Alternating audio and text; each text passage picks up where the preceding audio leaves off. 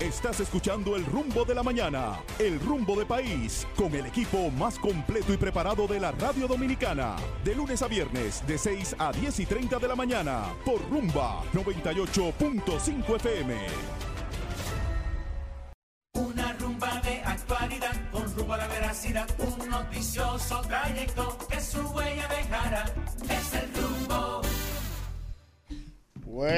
Buenos días República Dominicana, buenos días al mundo. Está al aire otra entrega de su espacio, el rumbo de la mañana. Y estamos aquí en vivo y viernes 12, viernes 12 de enero del año 2024, no del 2022 como yo dije ayer el año 2024.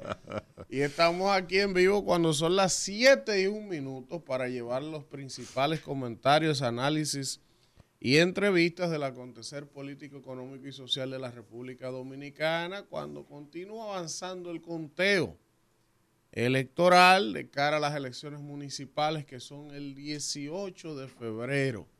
Eh, continúa incrementándose la temperatura, los preparativos, la junta, los colegios electorales, los partidos ya en este último tramo lo que hacen es enfocarse bastante en los trabajos electorales, que son los trabajos fundamentales, identificar sus electores, sus votantes, cómo lo van a movilizar ese día, cuál va a ser la estrategia. Los partidos están ya inmersos eh, de lleno en esa parte electoral en el tramo final. Pero nada, agradecidos como siempre de Dios por permitirnos estar un día más con ustedes en este espacio y sobre todo a toda la gente que nos sintoniza y nos prefiere en este rumbo de la mañana. Aprovecho para dar los buenos días a mis compañeros, bueno, a mi compañero Víctor, que ya está por acá.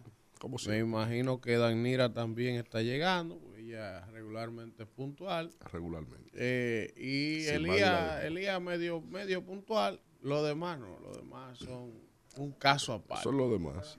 Entonces, buenos días, Víctor. Gracias, hermano, gracias. Ahí, viene, ahí viene. Señores, muy buenos días a toda la República Dominicana. Ahí está. Es responsable. defendiéndola temprano los 10 minutos, hace 7 subí yo y no la vi. Estábamos diciendo que usted es la única que llega temprano. Dije 10 minutos el parqueo. Oye, dígalo, que Maddy no la dejó dormir, ya, listo. Señores, muy buenos días a toda la República Dominicana, nuestra audiencia, que hoy viernes 12 estamos en sintonía en este espacio, el rumbo de la mañana. Aquí estaremos hasta las 10.30 analizando, comentando, interactuando con cada uno de ustedes sobre todo el acontecer de lo nacional e internacional, que no es poca cosa. Y, y a propósito de esto, el dólar sube, sube, sube. Parece que Kiko la quema tiene los dólares escondidos que no aparecen está por, el, por encima de 60 por uno, no, le venden más de mil por semana. Ayer se cotizó a 60. ¿A, dónde, usted compra dólares? En, la, eh, eh, en, el mercado negro, en seguro. en la casa de cambio. la fuerza del pueblo. No, Ahí está 50, 65. Está 58 por 58 90. ayer a 58 y pico. ¿Usted compró dólares? Está buena la cosa, anda, eh, anda comprando. Está, se va Telemicro se publicó el día de ayer. No, pero usted tiene tiene que Usted es más de ahí, Víctor. Usted tiene que ir a la fuente oficial en Telemicro, en serio. Vaya al Banco Central. es que un Vaya al Banco Central. Central. Claro, Central. Esa es la fuente.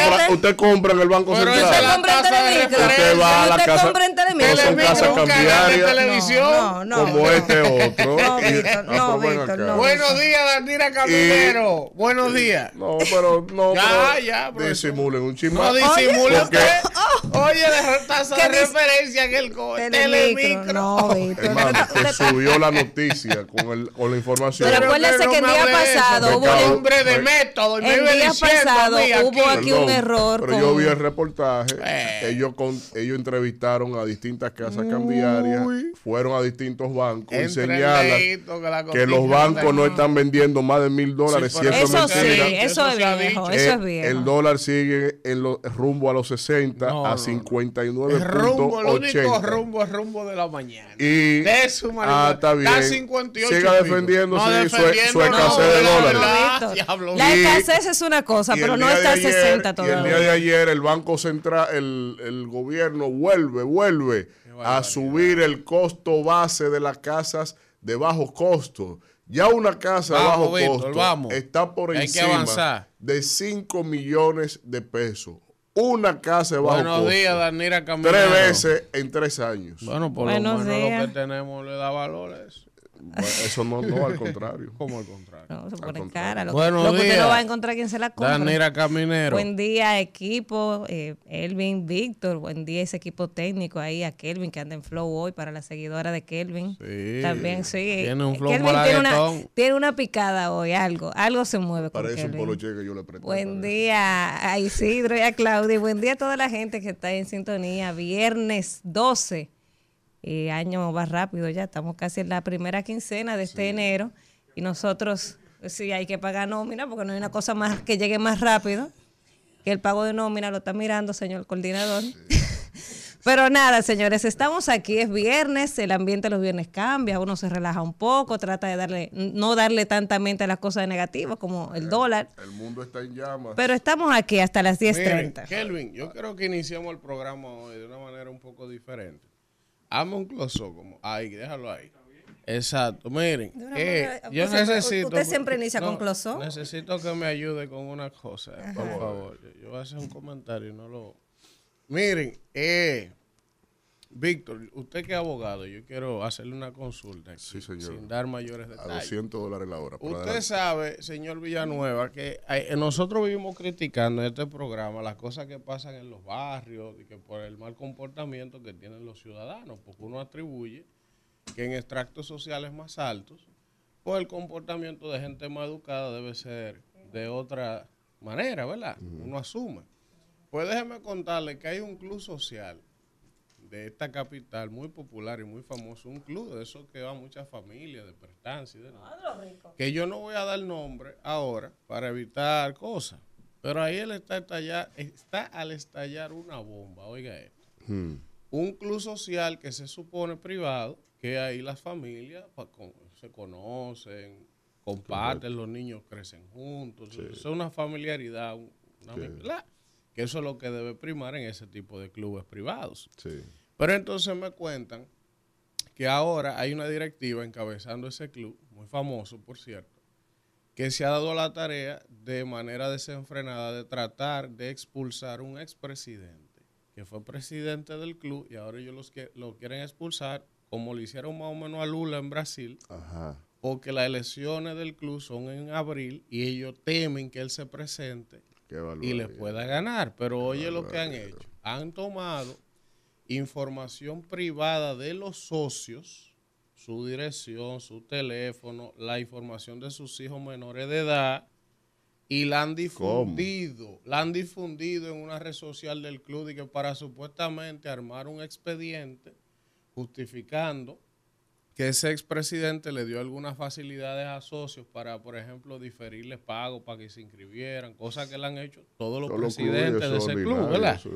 Entonces han hecho un supuesto expediente con los datos privados de todos esos socios, sin esos socios tener conocimiento, sin el consentimiento de ellos, difundiendo su dirección, su teléfono, los datos de sus hijos. Oye esto, hermano, y en ese club, una cosa que ellos quizás no dimensionan, el tema reputacional de un club.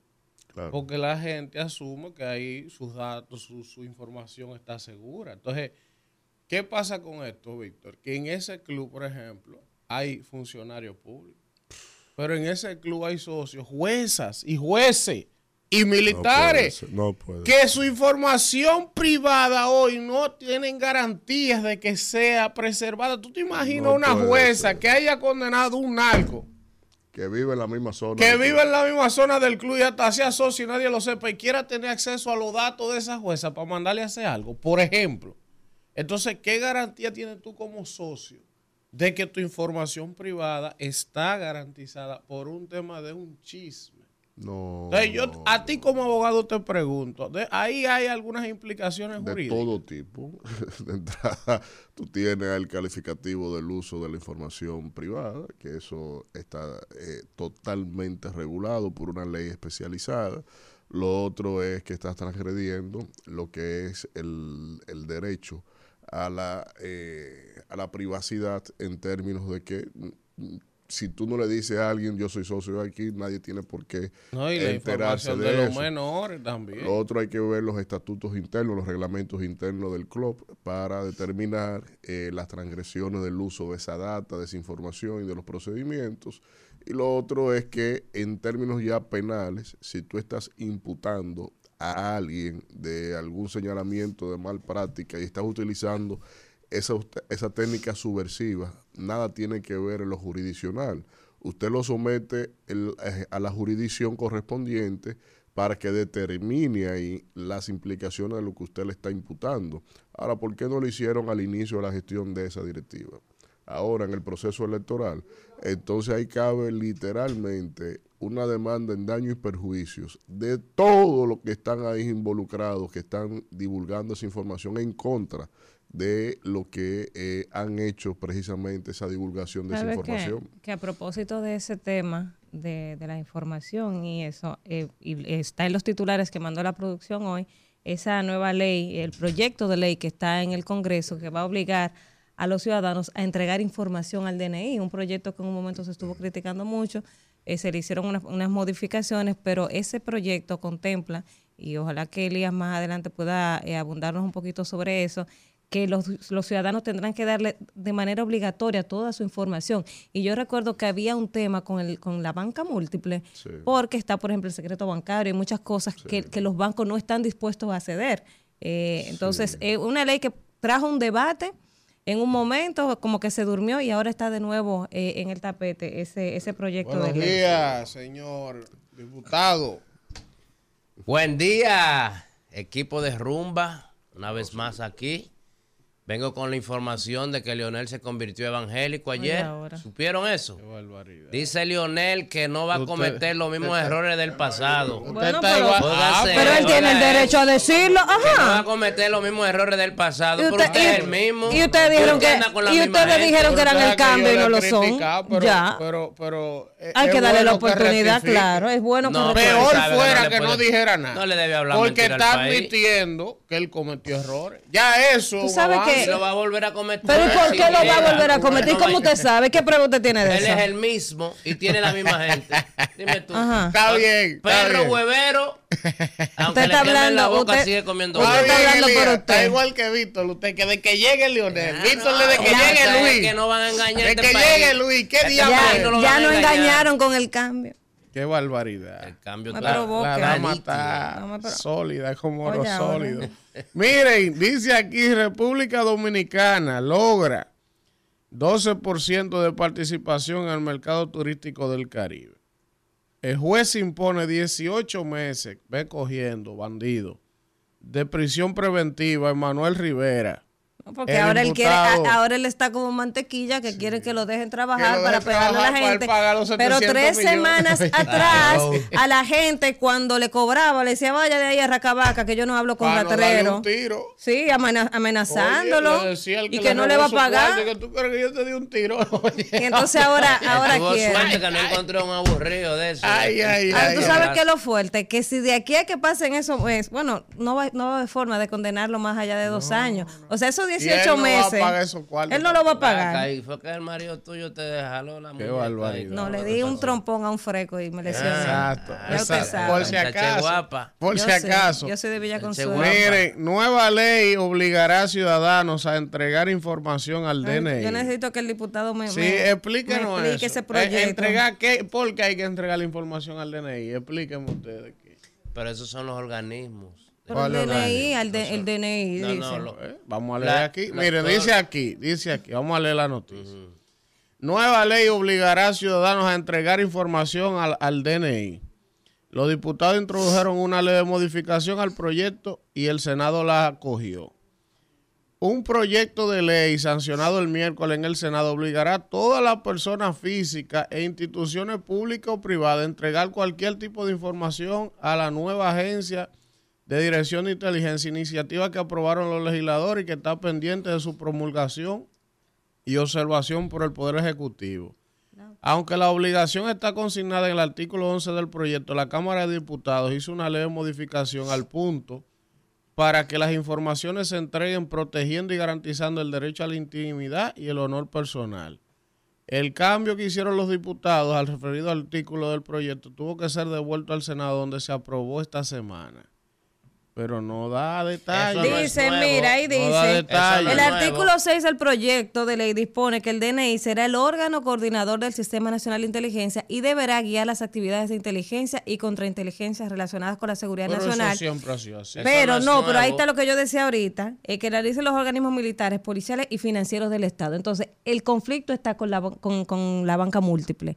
Porque entonces ellos van a tener acceso a tu información bancaria. Eso no es nuevo. No, no, no se ellos no puede. tienen el, se- el secreto bancario, por, ejemplo. O sea, ellos no ellos tienen. no pueden ir ellos al no- Banco Popular de y que decirle, dame "Mira, toda la información. Eso no, eso no funciona día". así. No. Y y Ahora, Entonces, por ahí- no lo hace. no, es pero ya hay un diferente, caso eso es abierto, diferente. Eso es diferente. como un caso también. No. Si el DNI está para qué investigando. aprueban la ley? sí, pero óigame bien. Si el DNI está investigando un caso, lógicamente que tiene que cumplir los establecidos en la ley. Tiene que ir ante el Ministerio Público, que el Ministerio Público le solicite una orden al juez. Pues entonces, si eso ha existido siempre, ¿por qué hay que hacer una ley? No, no, no, no. Lo que pasa es que ahora ellos van a tener la iniciativa de investigar. ¿Qué es lo que pasa? Que los periódicos eh, amarillistas siempre ponen las cosas que de morbo para que la gente se alarme. pues, No. yo le voy a decir a Eso no lo es que de le tengo tres años diciendo. Cuando haya leyes así que impacten al colectivo, explíquenla. Explíquensela bien a la gente. Digan, miren, para que los periódicos no desinformen. Esta ley lo que busca es esto. Se va hacia así. Porque si ustedes no dicen Pero lo que nada. hay que buscar la ley y leerla. Lo que pasa es que Ah. el periódico no la lee y pone Ah, pero- pero el vamos punto a ver. amarillista. Pero vamos a ver, Lía. Para Lo que la usted gente dice, se lo que hay que buscar ¿Qué es lo que ley- da noticia? Pero ¿Qué es lo que le da noticia Usted dice que lo que hay que buscar la ley y leerla. Ese Oh, proyecto es del y eso no es un 2021. proyecto que impacta al colectivo. Y ustedes son que lo Claro, y están. vamos a Y son diputados que lo ley están. por ley. Vamos a No, ley por uno. ley, no. Atención, Las Elvin. cosas Pero que sí impactan a la deberían, sí deberían, sí deberían, No, porque nosotros le pagamos a ustedes para que ustedes Porque estén ahí ustedes legislando. Oh, oh. leyes Sí deberían. ustedes Ustedes son comunicadores, deben, mira, hay una página que ustedes entran, la leen y No, la explican a la gente. Eso Para no es verdad. Eso no es verdad. ¿Para qué el comunicador? Los legisladores son representantes. Periodistas que no investigan, Son ustedes.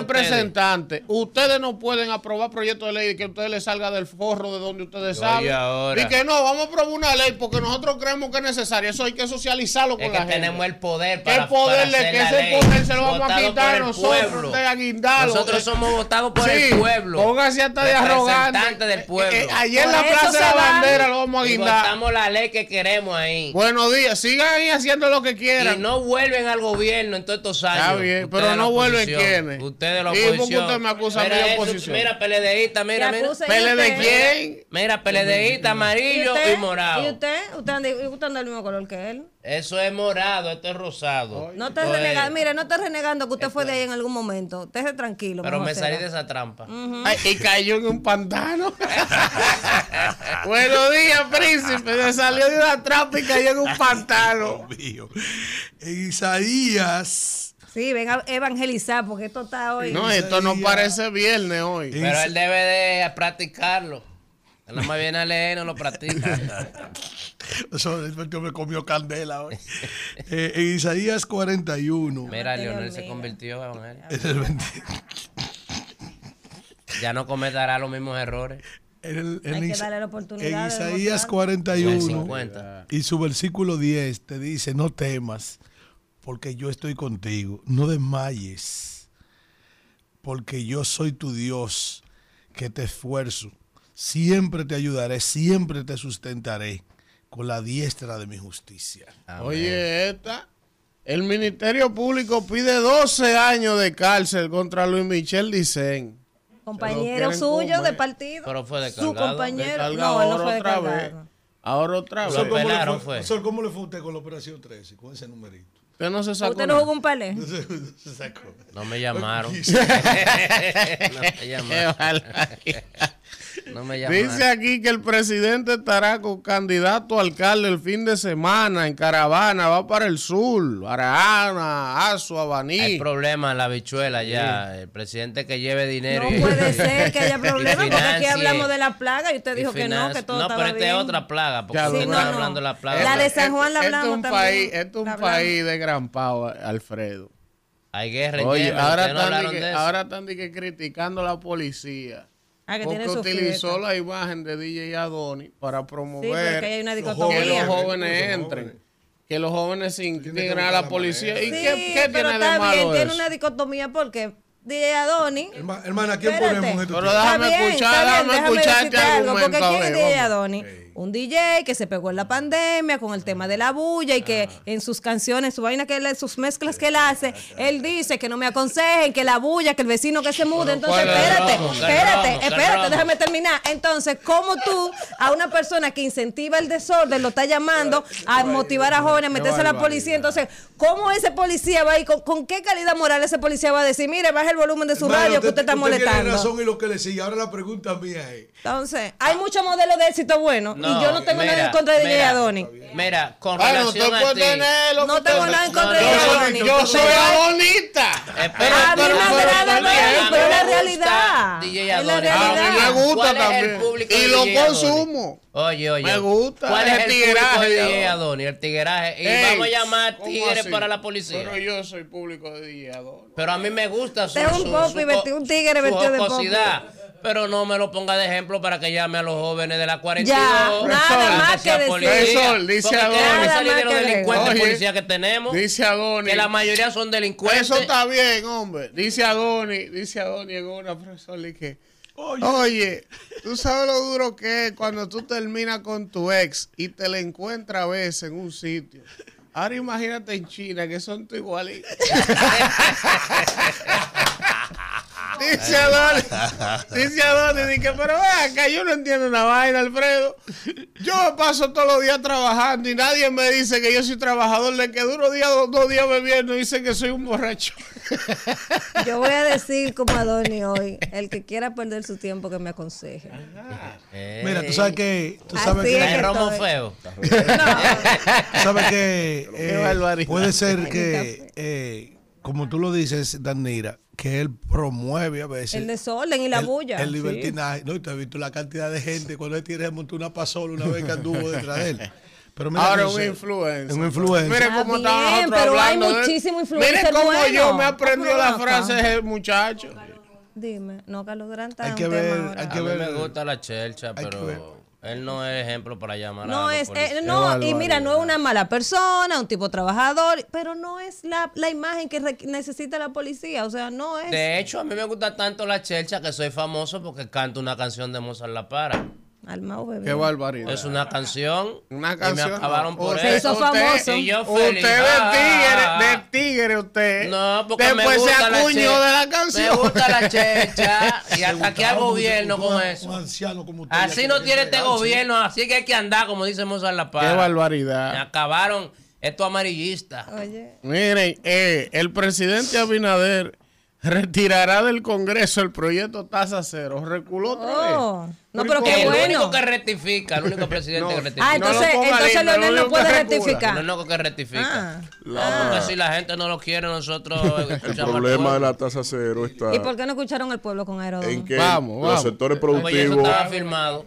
los sectores productivos vinculados al tema, afectados por el tema, los porcicultores, los avicultores, los ganaderos, el los que siembran determinados rubros agrícolas, hortalizas, eh, reaccion- las panaderías inclusive, eh, reaccionaron, han reaccionado, pero... Y tu ah, ah, líder reaccionó y le pero- quitamos el Sí, argumento. sí, pero deje que hable, que Pero- usted está aquí muy necio. Ah, Es un sí. trago yo de café, es un trago de café. Ah, dame café, está bien. Sí, hago Siga, un- Víctor, escúchame. Hago un buche ahí, sí. El, el tema está en que eh, estos sectores productivos del país han denunciado que han ido a la quiebra. Solo el sector panadería, para usted un ejemplo, un 30%, el avícola más casi un 40% de quiebras cuando pusieron la ley tasa cero, que dijeron que fue de seis meses.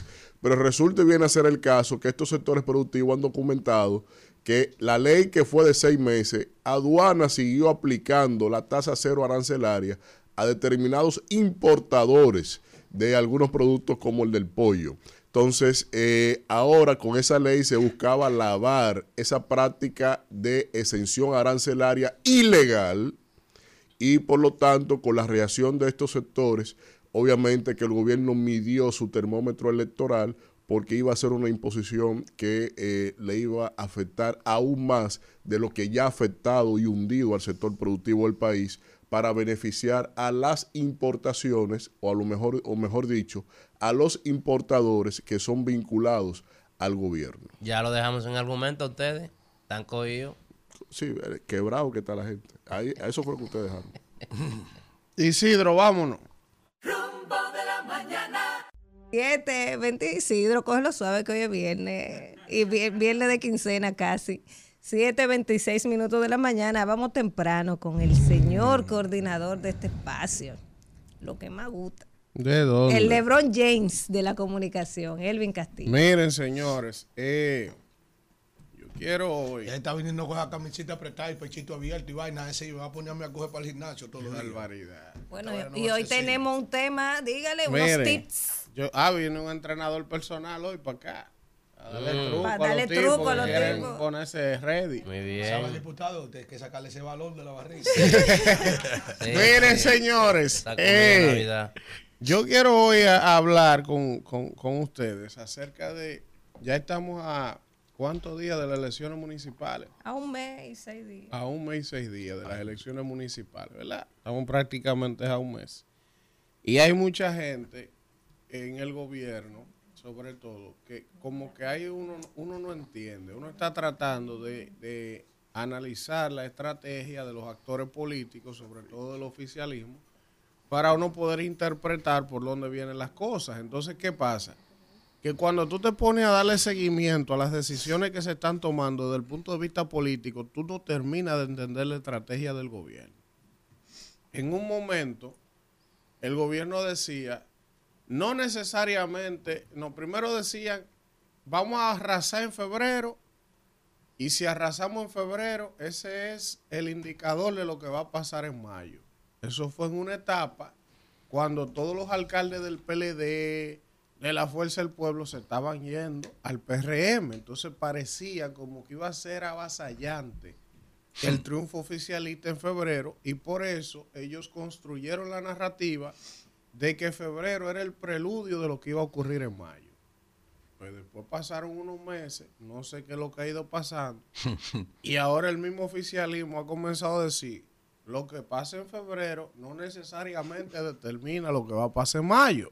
Oye esto, ellos mismos han ido cambiando la narrativa. Parece que el oficialismo se ha comenzado a dar cuenta de que la actuación que va a tener en febrero no necesariamente va a ser la que ellos pensaban que iban a tener. Entonces, ¿por qué yo les explico esto de manera introductoria? Las estrategias que ha estado utilizando el oficialismo con relación al tema de las encuestas es un recurso, un marketing político en campañas que se utilizan de generar la percepción en el conglomerado, en el electorado, de que tú tienes un posicionamiento quizás por encima de lo que realmente tú tienes. Y eso es una estrategia válida que lo usaba Danilo en su momento, que la han usado todos los presidentes, es un recurso que se utiliza. Ahora, cuando de ese recurso se abusa, entonces, ¿qué pasa? Que genera una sobreexpectativa de las posibilidades reales que tiene un candidato X de ganar un proceso eleccionario de manera contundente. Entonces, se ha hecho un esfuerzo y una inversión importante en fijar en la mente del colectivo que el presidente tiene 60, 58, 55, 56, 54 y que gana fácil en primera vuelta. Eso es lo que se ha estado contando y repitiendo de manera permanente, ¿verdad? Pero ¿qué pasa? Que cuando tú haces tanto énfasis en ese recurso de campaña y en, los, en las capas sociales bajas de la sociedad la gente se está enfrentando a inflación, altos precios, alta tarifa de electricidad, tema de inseguridad ciudadana. Entonces, como que en los sectores populares la gente dice, coño, pero que yo veo todas esas encuestas que dicen que ese hombre tiene 60%, 58%, y eso no se contrata con lo que yo estoy viviendo. Eso no, eso no compagina con esa realidad. Entonces, ¿qué pasa? Que cuando tú abusas, ojo, no es que esté mal que tú utilices las encuestas como un recurso de campaña para posicionar en el top of mind de la gente que tú estás sólido y que tú ganes en primera vuelta. No es que eso esté mal. Lo que esté mal es que se abuse de ese recurso sin ocuparse de otros temas que son fundamentales en una campaña. Entonces, ¿qué pasa? Que cuando tú abusas de ese recurso, viene la antesala de las elecciones de febrero. Todo parece indicar, hay que esperar, ¿verdad? Pero todo luce indicar que la oposición va a salir mejor parada que el oficialismo de las elecciones de febrero. ¿Qué es salir mejor parada? Simple. Si hoy el PLD tiene 50 alcaldes y la Fuerza del Pueblo tiene dos, son 52. El PRD creo que tiene uno o dos, tenía. Imagínense que entre esos tres partidos hoy tuvieran 53 alcaldías sumadas, ¿verdad? Si después del 18 de febrero la oposición termina en conglomerado con 80 alcaldías, por decirle un número, o con 83 alcaldías, o sea, tienen un avance y le quitan 30 o 35 alcaldes al oficialismo, entonces, ¿qué pasa? Que el colectivo comienza a decir, ah, pero entonces no era como nos decían con las encuestas, pero entonces no es verdad que el PRM está tan sólido que, que avasalla a todo el mundo si acaban de perder 30 o 40 alcaldías que ellos tenían. Entonces, ese efecto puede comenzar a revertirse de cara a la intención del oficialismo reelegirse. ¿Por qué? Porque comienza a develarle a la gente una realidad que no es necesariamente la que las encuestas reflejaban.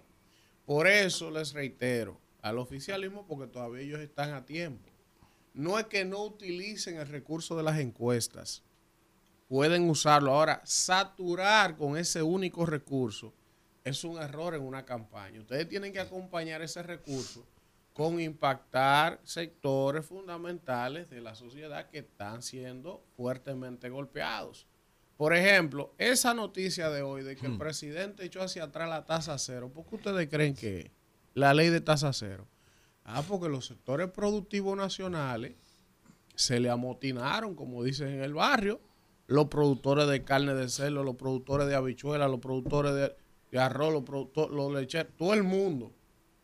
Coño, pero nos va a matar, nos va a asfixiar más, nos va a seguir metiendo productos con una competencia desleal para que la producción nacional se vaya al carajo. Entonces el presidente tuvo que darle reversa a eso. Pero fíjense que está teniendo que darle reversa un 12 de enero. Ya todos esos sectores que están molestos con esa intencionalidad que había de pasar esa ley, ¿tú crees que ahora ya ellos están felices con el gobierno? Eso deja un mal sabor. Deja resquemor, porque tú estás viendo que hay una intentona de golpear tu sector. Entonces, en víspera de unas elecciones, esos son factores que yo creo que el oficialismo debe tomar en cuenta. Bajarle un 2 al tema de las encuestas y comenzar a ocuparse de los sectores productivos, del asunto de la tarifa eléctrica, del asunto de la, del precio de los eh, alimentos que están altos, la canasta básica.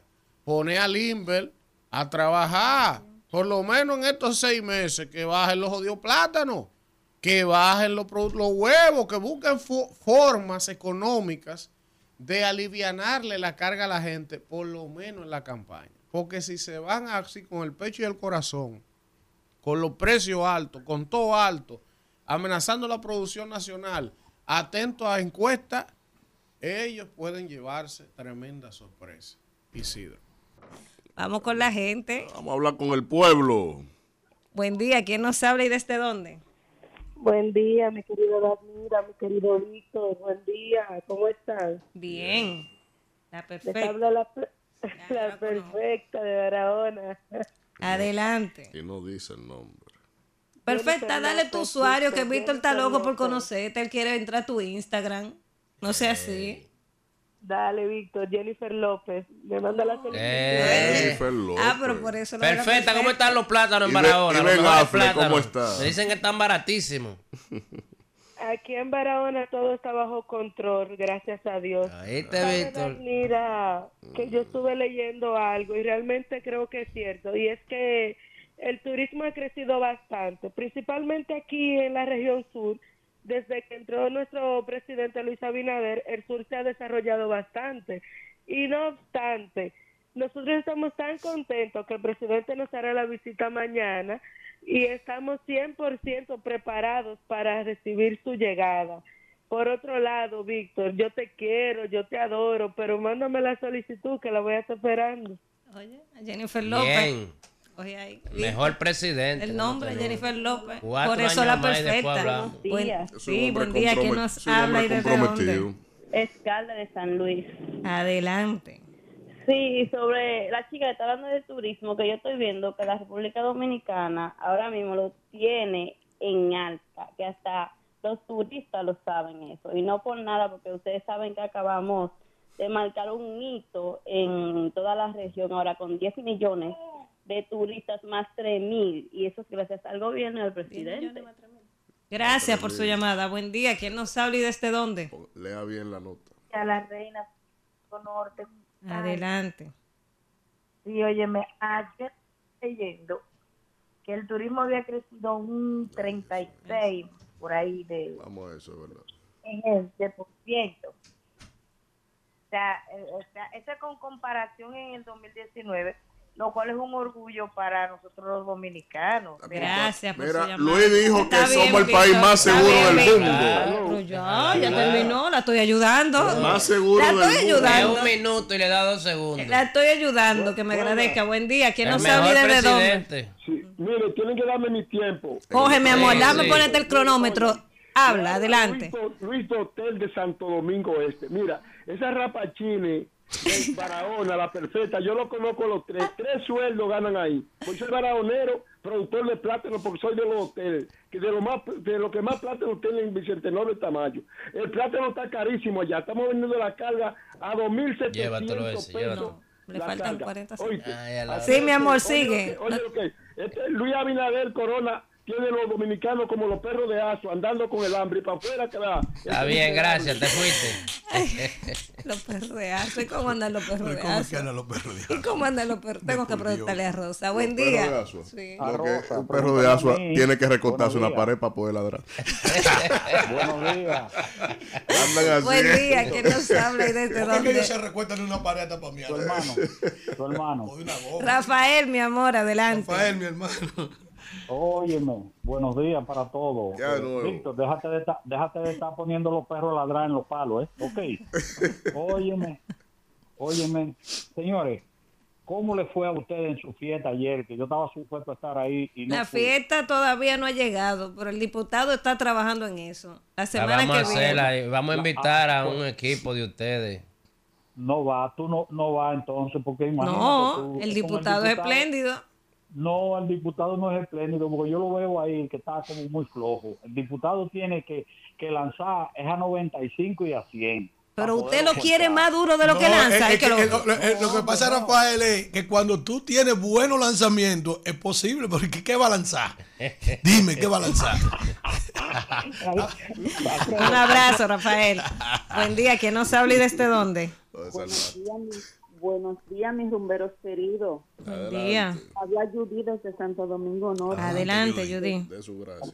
Eh, mira, Danira, viendo el repunte, ¿verdad? Que ha tenido el turismo, pero yo quiero hacerle un llamado a Pedernales, Barahón y esas zonas aledañas del sur, Vamos a ver. que tanto le ha costado el que desarrollen su provincia en este ámbito, ya que le decían, van y esos sitios los siembra hielo, porque nada se daba por ahí.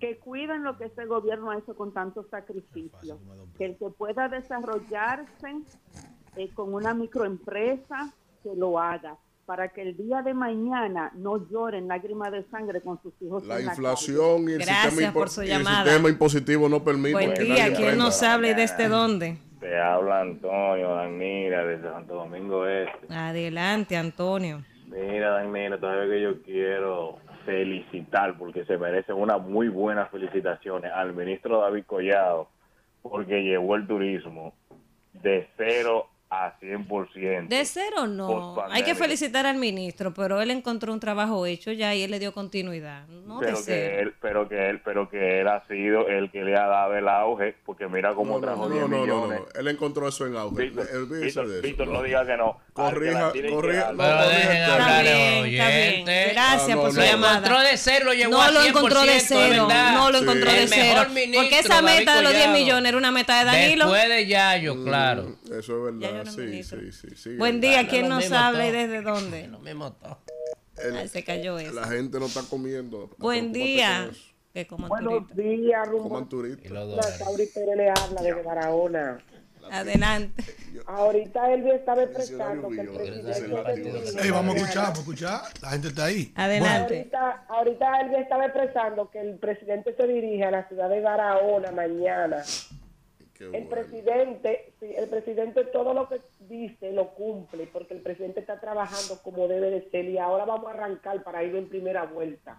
Gracias. sepa. Gracias, Jaime. Tú ¿quién razón, habla y desde dónde? A la oposición. Hola, buenos días. Le habla Diosneri de Semillas Agrícolas. A propósito de que el presidente estaba junto con los ministros evaluando cómo va a ser el, financiamiento económico de la República Dominicana en este 2024, Pero mira, eh, eh, hace como un alivio entre los ciudadanos porque todo, todo el mundo sabe que lo que mueve la economía de un país son los funcionarios y lo que evoluciona un país eh, es la economía. Y pues esperemos que este 2024 sea mejor que el 2023. Amén. Que me Eh, cambie este café por un Pepto Bismol.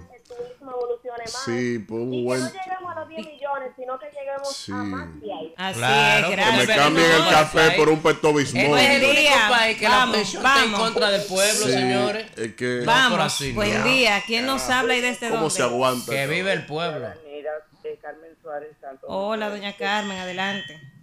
Mira, con el relación al comentario que hizo Elvin, lo que pasa es que este gobierno ya está como estos temas de violencia que el hombre maltrata, luego promete de que no lo va a Que va a volver a cambiar. hacer y vuelve a hacer lo mismo. ¿Y cómo le vamos a creer? Aunque él haga lo que haga ya, ya el pueblo sabe qué es lo que es él y, y su gobierno en, en destrucción total de la gente pobre. Y además, otra cosa, otra característica de nuestro querido presidente Luis Abinader, que hay que decir mucho el nombre, Luis Abinader, para que la gente sepa que él es el responsable de todo lo que está pasando. Decía Franklin Almeida en una entrevista Mm. con Ramón Núñez que, o sea, le dio una característica, característica a este gobierno, pero además eh, dijo que él se sorprendió, él no sabía, o sea, que él iba a hacer algo peor que Hipólito. O sea, las condiciones que estamos viviendo no es para que él ni siquiera intentara reelegirse. Buen día. Buen La día. fuerza del pueblo eres tú. Somos el país más seguro. Buen día, ¿quién nos habla y desde dónde? Hola, rumbo de la mañana. Habla Pedro de los Alcarrizos. Adelante, Pedro. Pedro. Ay, Isidro. Verdaderamente que esta gestión de gobierno aquí en los Alcarrizos ha hecho un excelente trabajo. Y más que ahora anunció el TRA en Santo Domingo Este. Mm. Excelente, eso es lo que queremos, que sigamos avanzando. Excelente. Cuatro más, cuatro más. Excelente. Buen día. Amén. Víctor, no, buen día, ¿quién nos habla y desde dónde? Eh, Buenos días de la zona este, Felipe Rodríguez. adelante, Felipe. ¿Verdad que en mi vida, tengo 70 años, había yo visto una persona tan irresoluta como Luis Abinader? Estamos ante la presencia de un, un incondicional de la maldad. Cuidado con el presidente. Ay, que él se dedica a eso. Buen día, Ese ¿quién ni nos sabe lo que significa lo que dijo.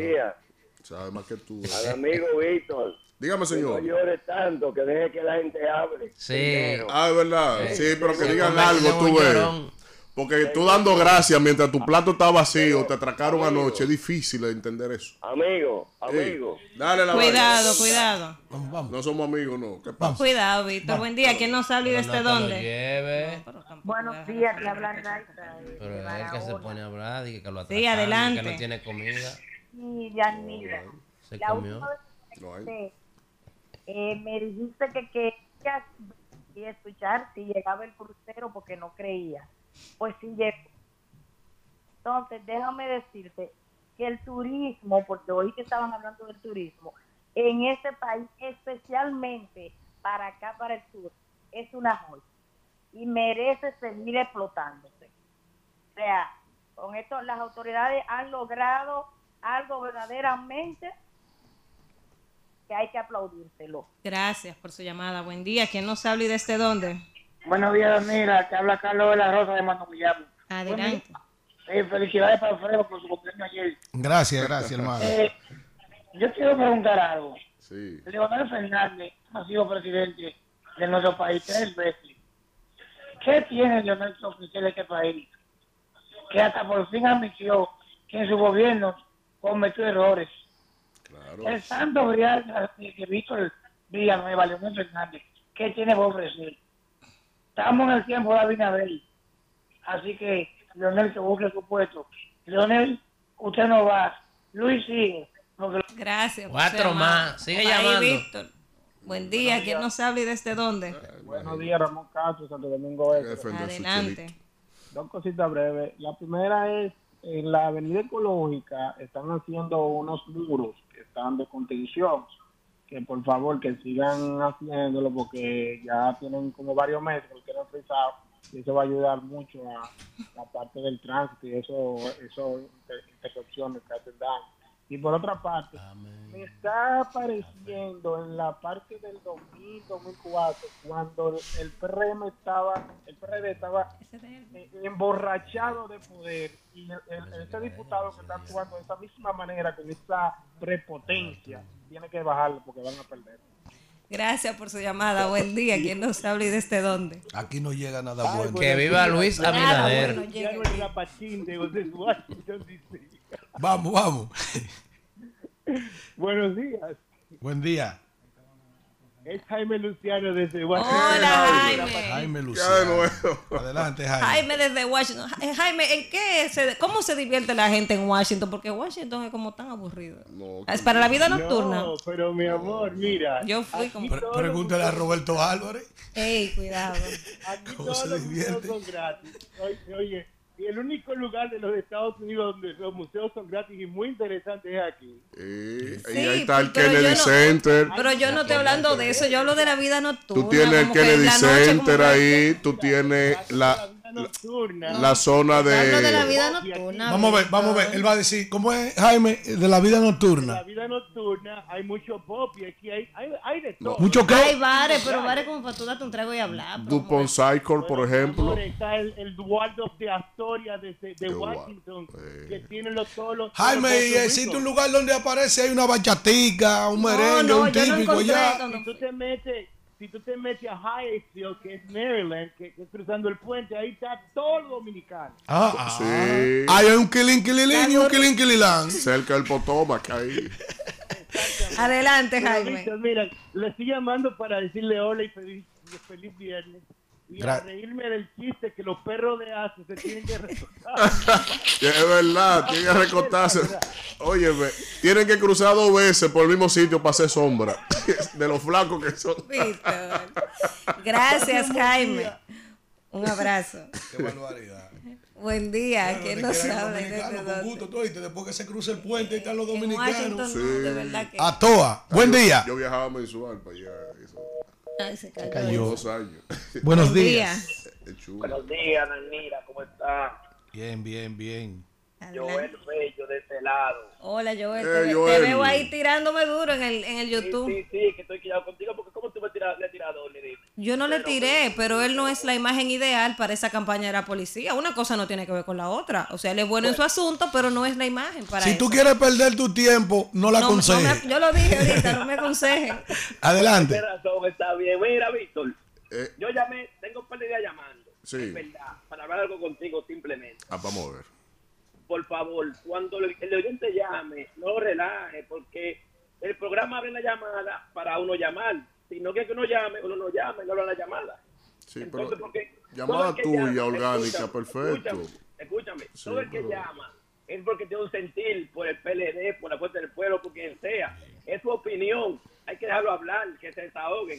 Sí, pero el Tedeum, tú ese Tedeum, gracias Luis, gracias Luis. Eso No, pero está bien, es verdad, eso, eso, Sí, eso es verdad, tiene razón, eso pero hay que dejarlo que se desahoguen, no importa que tenga un papel o no. Yo, que se yo, ya. yo asumo lo que tú me dices a mí. Eso sí orgánico, porque tú lo dices con sentido. Tú lo dices con sentido. Él es un intolerante.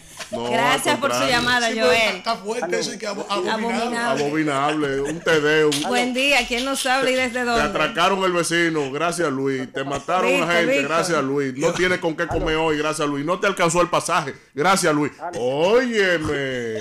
Pero tú eres así mismo, todo, todo es Luis, todo es Luis, todo es Luis. Buen Sí, día, buen día. Buen día. Sí, buen día, buen día. Oye, querido equipo, mira cómo se está comprando el cemento, los constructores aquí en el Mirador Sur y Mirador Norte. Ay, A 4.85 ¿cómo? y, y en, óyeme, y a 500 si tú la desmonta la compañía, óyeme. Elías, vamos a hacer una puertica ahí, pa- vamos a jugar la placita que tú tienes ahí. Te, voy a dar, te vamos a dar millón a ocho, todo lo que tú quieras. ¿A, a qué? ¿Cómo es? ¿Cómo es? Ah, pero ¿cuál es, la- cuál es la apuesta, ¿cuál es la apuesta? apuesta? Oye, Elías, vaya, tú sabes que si quieres jugar la, la placita que tiene ahí. frente Pero a- ¿cuál es la apuesta? O que Luis, que vamos a sacar a Luis, que Lionel gana. Millón a ocho le vamos a dar todo lo que, Que si la juega la placita esa. Vamos a. Qué placita, eso es de la familia. Vamos a apostar que este café que me estoy bebiendo. Sí, sí. A, a Robin Canela. Buen Yo día. fui consultor de la OEA varios Buen años. día, mis hermanos. Edwin Alexander de Sena. ¿Cómo están todos? Buen día, buen día. ¿Quién nos habla y de dónde? Edwin Alexander de Sena. ¿Cómo están? Adelante, Adelante. Alexander. Sí, adelante. Eh, primero que nada, señores, mire, se hace difícil para hablar con ustedes. Ay, Dios mío. Estamos cotizados. Muchachos, qué difícil. Yo tengo como 300 llamadas. Eso fue después que Elías va y llegó aquí. No tiene ella arriba, Elías. Miren, señores, yo quiero hacer esta opinión y no la quiero hacer como un modo de crítica, sino solamente un modo de prevención. Señores, miren, yo particularmente no estoy en contra contra el desarrollo de Pedernal. ¿Tú sabes cuál es el miedo que yo tengo? Conociendo el historial histórico de accionar de esta gente. Sí. Esa gente va en el cual ese mundo, el turista, no va a sentir la necesidad de salir de ese ecosistema que ellos van a crear. Si ellos hubieran querido el verdadero deseo de impulsar Pedernales, esa inversión que ellos van a hacer en los alrededores de ese, lo harían en el pueblo, señor. Entonces yo lo que siento es que nos están vendiendo una cosa y al final va a salir otra. Yo quiero pensar diferente. Gracias por su llamada. no sabe de eso y excusa. ¿Quién nos habla y desde ¿Cómo de que dónde? invertirlo en el pueblo? Y ahora. Buenos días, le habla Daniel Alcántara, del kilómetro 13, la autopista Duarte. Que. Adelante, Daniel.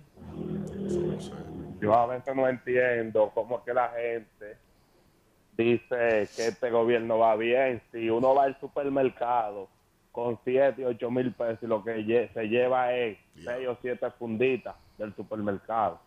Los que hablan bien del gobierno son los que pasan los 25 solamente a buscar el cheque. La, la canasta básica, Gracias, dice el Daniel. gobierno que está en 39 mil pesos. Buen día. La canasta básica. El gobierno no tiene culpa Sí, de que haya guerra y Está suban caro, los Por precios. realmente. meter ley tasa cero No y, por- y quebrar los Ya dijeron que productores. no un país cero, productor. Víctor. Un Pero país en, productor. en honor a la verdad, hay que decir que los precios del alimento están altos en todas partes. o sea, en Claro, todas partes. Y Unidos, nosotros somos un país Brooklyn, productor. Manhattan. Y tienen lo que va de gobierno sin Vamos. indexar los salarios a la inflación. Sí, eso pero, es parte pero no de se indexan los salarios desde el gobierno de Danilo Desde el Medina. 2017. Ah, entonces hay que hacer justo. entonces No este. no, ay, ay, yo creía que era el cambio. Ay, Vamos, me equivoqué. vamos, El buen día. no robar, no Buen robamos. día. Eh, Hoy somos ah, ladrones. No roban motor. Pero aquellos no robaban y dejaban Vamos. algo. Buen día. ¿Quién nos habla y desde dónde? Veías algo. desde Pedernales. Adelante. Deja poner orden aquí en tu trabajo, en tu negocio. Invitarlos a todos a que se den una vueltecita por acá por Pedernales. No, ya sé. Realmente la, la Y pido tenido una disculpas. gran transformación gracias ayer. a Portuaria, al Ministerio Atención, de esposo. Turismo y especialmente al gobierno que ha puesto los ojos en el sur, especialmente en Pedernales. Tengan buenos días. Gracias. Amén, amén, amén. Buen día. ¿Quién nos Gracias. habla y desde dónde? Está de moda, Pedernales. Natalie Méndez de. Adelante. Yo quiero decirle a la oposición que ellos los que les que tuvieron 12 años y no hicieron nada. Eso se sirve para todo. Antes gobernaban, eran unos come solo, para ellos todos nada más. Pero ahora mismo todo el mundo está, en el, está trabajando en el gobierno. Todo el mundo. Gracias por su llamada. Buen duro. día. ¿Quién nos habla y desde dónde? Buenos días. Hasta ¿cómo Víctor cobra un cheque. Habla el doctor Ramón Guzmán. Adelante, Mire, doctor. Sí, yo quiero decir que de el año de la independencia de 1844 hasta el 96, el Producto Interno Bruto de este país eran 18 mil millones de dólares. ¿Qué quiere decir eso? Que el país estaba sumergido en la pobreza. Cuando Leonel Fernández salió del gobierno, dejó el PIB, el Producto Interno Bruto, en 65 mil millones de dólares. ¿Qué quiere decir eso? Que el país creció como 10 veces. Cuando el PLD en términos general sale del gobierno, deja el PIB en 95 mil millones de dólares. ¿Qué quiere decir eso? Que si los gobiernos del PLD en términos general no hubiesen llegado, a nosotros nos estuvieran comparando con Haití, porque la diferencia entre nosotros y Haití es la economía, y nosotros hemos crecido como 20 o 30 veces por encima de Haití, y esa es la gran diferencia. Entonces, pues necesariamente Leonel Fernández tiene que regresar de nuevo al poder porque a Luis Abinader lo van a recordar. Gracias por su llamada. Pero estamos creciendo en la economía. La última, buen día. ¿Quién nos habla y desde dónde? Cállenme a Elías, por favor. Déjame pedirle otra taza de café. Adelante, Bebiendo café Ana. para hablar menos. Deme mi tiempo, por favor. En primer lugar, quiero decirle a Elías que él no sabe cómo lo que se roban los bonos lo cambian. El año pasado nos pusieron a recoger firma, eh, copia de cédula y nos dijeron, ustedes califican. Y nunca nos entregaron los bonos, lo cambiaron con nuestra cédula y se los robaron. La otra es, me dice el señor del almacén donde yo compro que él no entiende cómo que el presidente tiene tanto número. Porque aquí todos los días la factura te llega más alta y menos producto. La otra es, eh, yo espero que se vayan en primera vuelta a su casa. Y no se dé ninguno porque no trabajo en el gobierno. Gracias. Ah, hay que respetar lo que tú dices. Sí, claro, estamos en democracia. Miren, vamos a saludar a la gente que está ahí en el otro rumbo, en el YouTube. Saludos a nuestra madre, Natividad de la Ah, Cruz. bendición, mami, bendición, mami. Jenny Miguel de Jesús, mi amor, llama para no sacarte a ti también. Yo dejo que todo el mundo se exprese en, la, Sí, en las líneas. Diego TV también está por ahí, está Wanda, está el Bronco 100 7460, Darío Hernández, Yacaira Familia, Smiling, también está por ahí Tintín, Francisco García, Jairo Vázquez, Valdemar está en sintonía, Damari Suárez, está también por ahí eh, Narciso Morales, está Eddie Click, Carol Mejía, el terrible de Villajuana, Ralph Pérez, también está Jorge Tejada. En sintonía está por ahí José Mata, la madre del equipo, ya la saludé, Natividad de la Cruz. Está también Lucy Esther Díaz, está en sintonía por aquí eh, Mario también, que me saluda. Muchas gracias, Mario. También está en sintonía el barrio por dentro. Hipólito Antonio Sánchez, Manuel Pérez, el Gagá en la Avenida, la gente de Víctor, Félix Medina, está, está por ahí Dani Manuel Duvergé, José Mata, Gary Brito también escribió por ahí, está Ivanova Pérez, Taylor Calderón, mucha gente, gracias a todos, Joandy Mota, gracias a todos los más de 500 que están en vivo en el chat, en el otro rumbo. Vamos al contacto y venimos con más comentarios. Levanta. Regresamos en este rumbo de la mañana, señores. Este cuento De- se ha de- mandinga a Señores, miren, eh, vamos a continuar con este rumbo de la mañana. Saludo a mi gente de Mandinga. Allá en Allá Villafaro. en Villafaro. Villafaro. Y también, y domplines también hoy. en ¿Con qué que te Vietnam. Con lo que sea. Con salami. Yo me crié en Villafaro. Con salami guisado y aguacate, esos domplines me En encantan. Capotillo, Villafaro. Me encantan. bollo con coco sí, ¿Cómo pero- bollo? Hermano, tengo Domplines. que probarlo, ¿cómo Domplines. va? Y con, y con, y con, y con camarones, guisado con coco y, y- y con con pica pica. camarones. ¿Y dónde, no colinda eh, eh, Con coco. camarones con domplines? ¿Y Vamos, ¿Dónde colinda eso? vamos, vamos a continuar, ¿no? Ustedes los ricos. No, después que la gente se No, hamburguesa, hamburguesa, ya le da hamburguesa. cosa. Que no es lo mismo que es hamburguesa.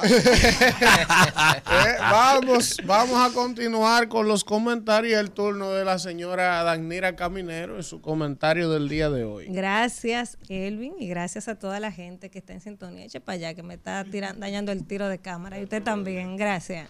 Señor, tú tienes Gracias, mal. ¿no? Que me dañan mi, Hasta- de tu- me dañan mi tiro de cámara. Anda, Miren, señores, no gracias. Feliz, feliz viernes para toda la gente. Qué bueno que el ambiente hoy está distendido a pesar de todos los problemas que No, no, en problema el no. mundo.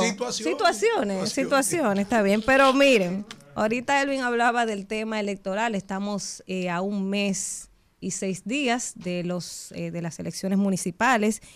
Y yo me, ponía a analizar ayer, estaba viendo, eh, leyendo los periódicos y demás, y me podía, me ponía a analizar los candidatos que tenemos, muchos de los candidatos que tenemos actualmente que están aspirando, muchos, eh, la gran mayoría, son actuales eh, alcaldes, diputados, senadores, el mismo presidente que aspira, un expresidente que vuelve a aspirar. O sea, son personas que están ahí en el cargo y que uno lo que tiene que hacer ahora de cara al próximo proceso electoral, eh, a usted que, que va a votar, pues es comenzar a analizar qué han hecho esos que hoy están en el cargo.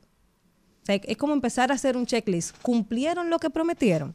¿Están cumpliendo? O sea, empezar a cuestionarlos, a cuestionarnos, o sea, preguntarnos. O sea, cumplieron esas promesas a casi cuatro años de estar ahí en esas alcaldías. Y me voy a circunscribir a hablar de las alcaldías porque es el próximo proceso, el que está más cerca, a un mes eh, y seis días.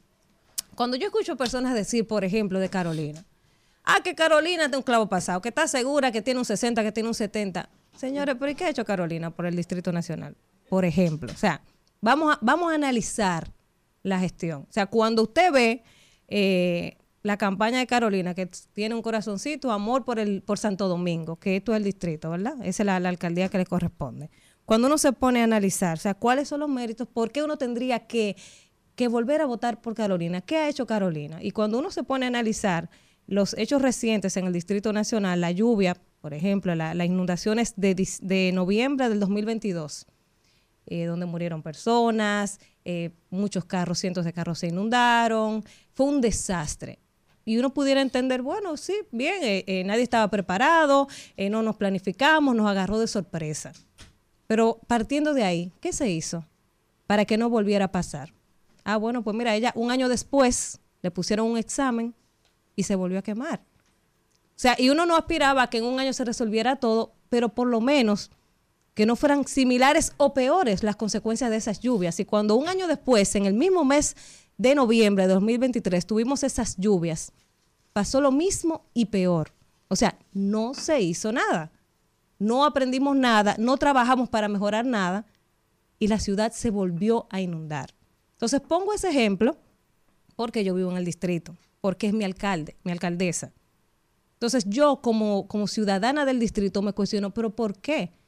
Y me pongo a pensar, y lo decía aquí ayer, eh, con, con la gente del- del municipio de Santo Domingo Norte, deberíamos de aprender de la gente de Santo Domingo Norte que nunca ha reelegido a un alcalde. Si no lo hace bien, se van. Yo creo que ahora Carlos, que tiene buena valoración, va a, a repetir porque está haciendo un buen trabajo. Pero nosotros, los votantes del distrito, deberíamos de aprender de la gente de Santo Domingo Norte, que si no está haciendo lo que tiene que hacer, lo sacan. Entonces se pone a analizar. Aquí se criticaba mucho que, que, ah, que Roberto hizo parque, que pintaba parque, que no sé.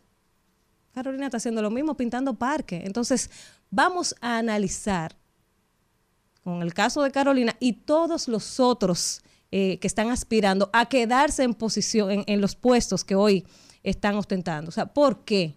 ¿Qué usted hizo en cuatro años? ¿Por qué usted quiere seguir? ¿Por qué yo tengo que darle la oportunidad de durar cuatro años más? Que usted diga que usted ama la ciudad o que usted salga con una bota cuando está lloviendo y un chaleco de lluvia. Eso no es, eso no resuelve el problema que necesita la capital. Y yo aquí lo he dicho, aunque mucha gente entiende que Domingo no va para parte, que Carolina tiene un 60, para mí eso no es real. Porque más allá del buen marketing con, que, con el que ella se maneja, que yo creo que es que radica todo, o sea, tiene una excelente imagen, ella es muy chévere y qué bien. Pero esta ciudad necesita otra cosa. Necesitamos un técnico que resuelva los problemas. Y si no lo resuelve, bueno, se va también. O sea, tenemos que hacer así. Usted tiene la oportunidad de cuatro años ir solucionando problemas. Y si en esos cuatro años usted no resuelve, un mínimo de los problemas, entonces en cuatro años se va y seguimos probando hasta que encontremos a alguien que empiece a resolver los problemas del Distrito Nacional. O sea, ese es mi parecer. Yo trato de ser lo más objetiva posible y cuando me pongo a analizar la situación del Distrito Nacional, que yo veo que tiene un 60, que tiene un 70, pero ¿de qué? ¿O por qué? O sea, ¿qué es lo que ha hecho? Yo no, yo no lo encuentro. Ella es muy chévere, conecta con la gente, conecta con los jóvenes, sí, qué bueno, y eso no se lo podemos discutir a nadie.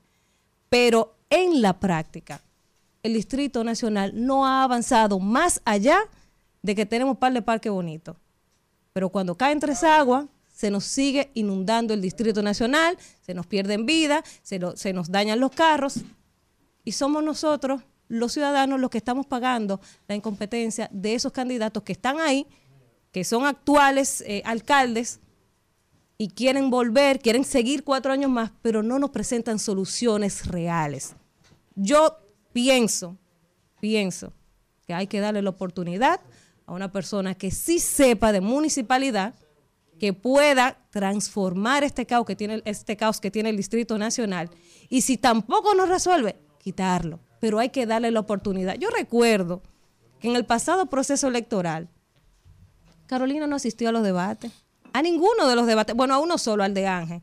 Y fue porque se le estaba fustigando de que ella no iba a los debates y solo asistió al debate de Ángel. ¿Por qué no asistió? Porque ella no sabe de, munici- de municipalidad. Y esa es la realidad. No sabe de municipalidad. Entonces, vamos a de verdad a transformar el Distrito Nacional y, de- y darle la oportunidad a alguien que sí sepa de municipalidad.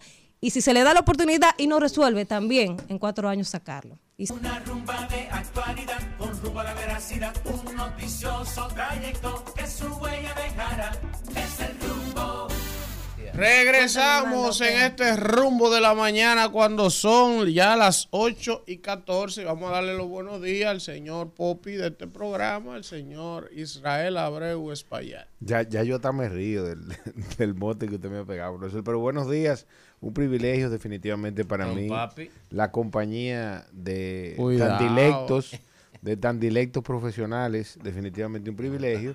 Y claro, el equipo que tenemos aquí a, a Kelvin, a Isidro, que lo mencionamos al final de cada comentario, y a Claudia, que hace un extraordinario trabajo en producción también, lo que esta dinámica que aquí se da con los invitados es el producto del trabajo de Claudia, así que definitivamente saludar a la, ¿usted está a la audiencia. Usted está listo. Hoy, hoy, hoy, como hacemos nuestras encuestas sorpresa, vamos a hacer la encuesta, pero oigan cuál es la que yo voy a someter, a ver si ustedes están de acuerdo. Vamos a ver. ¿Quién gana? ¿Guillermo Moreno, Vinicito o Elvin Castillo? Eh, no, eso ganó. No, no, no, ni siquiera le vamos a poner a Ni Omar. Ni siquiera Omar. Ni siquiera le vamos a poner a Omar. Elvin Castillo, Guillermo Moreno Es o verdad, yo Vinicito. estoy de acuerdo. A ver si me ganan a mí. Nada de calle, Omar pero- está por encima ahí. ¿Ustedes están de acuerdo? No. No, ya, ya usted, usted ganó ahí. Mi- Mire, profesor. No, pero vamos a ver qué dice la gente. profesor, Ah, eh, si me gana a mí, si Guillermo Moreno me gana a mí la encuesta aquí, Califica es como pa' se Omar. califica para Omar. Ustedes me están entendiendo para enfrentar a Omar. mire, Estamos de acuerdo. a O Eri Ortiz, el que estaba aquí ayer. No, yo, yo- creo que usted gana esa cuenta. Mira, quería comentar así rápidamente que Javier Milei eh, firmó con el Fondo Ahorita Mon- la vamos a hacer, anota ahí, candidato. En serio, en serio, eso es en serio. Firmó con el Fondo Monetario ese de mí. y, y fue favorecido con un monto por encima del que él estimaba que iba a recibir y será de 4.700 millones de, de dólares que va a recibir Argentina. Eh, al tiempo de que esto le envía una buena señal a la economía argentina, porque recibir ¿Y el cuándo es que apoyo... usted va a hacer el comentario? Felicidades para Milei, un buen trabajo. Yo estoy el esperando ese Ecuador también. comentario.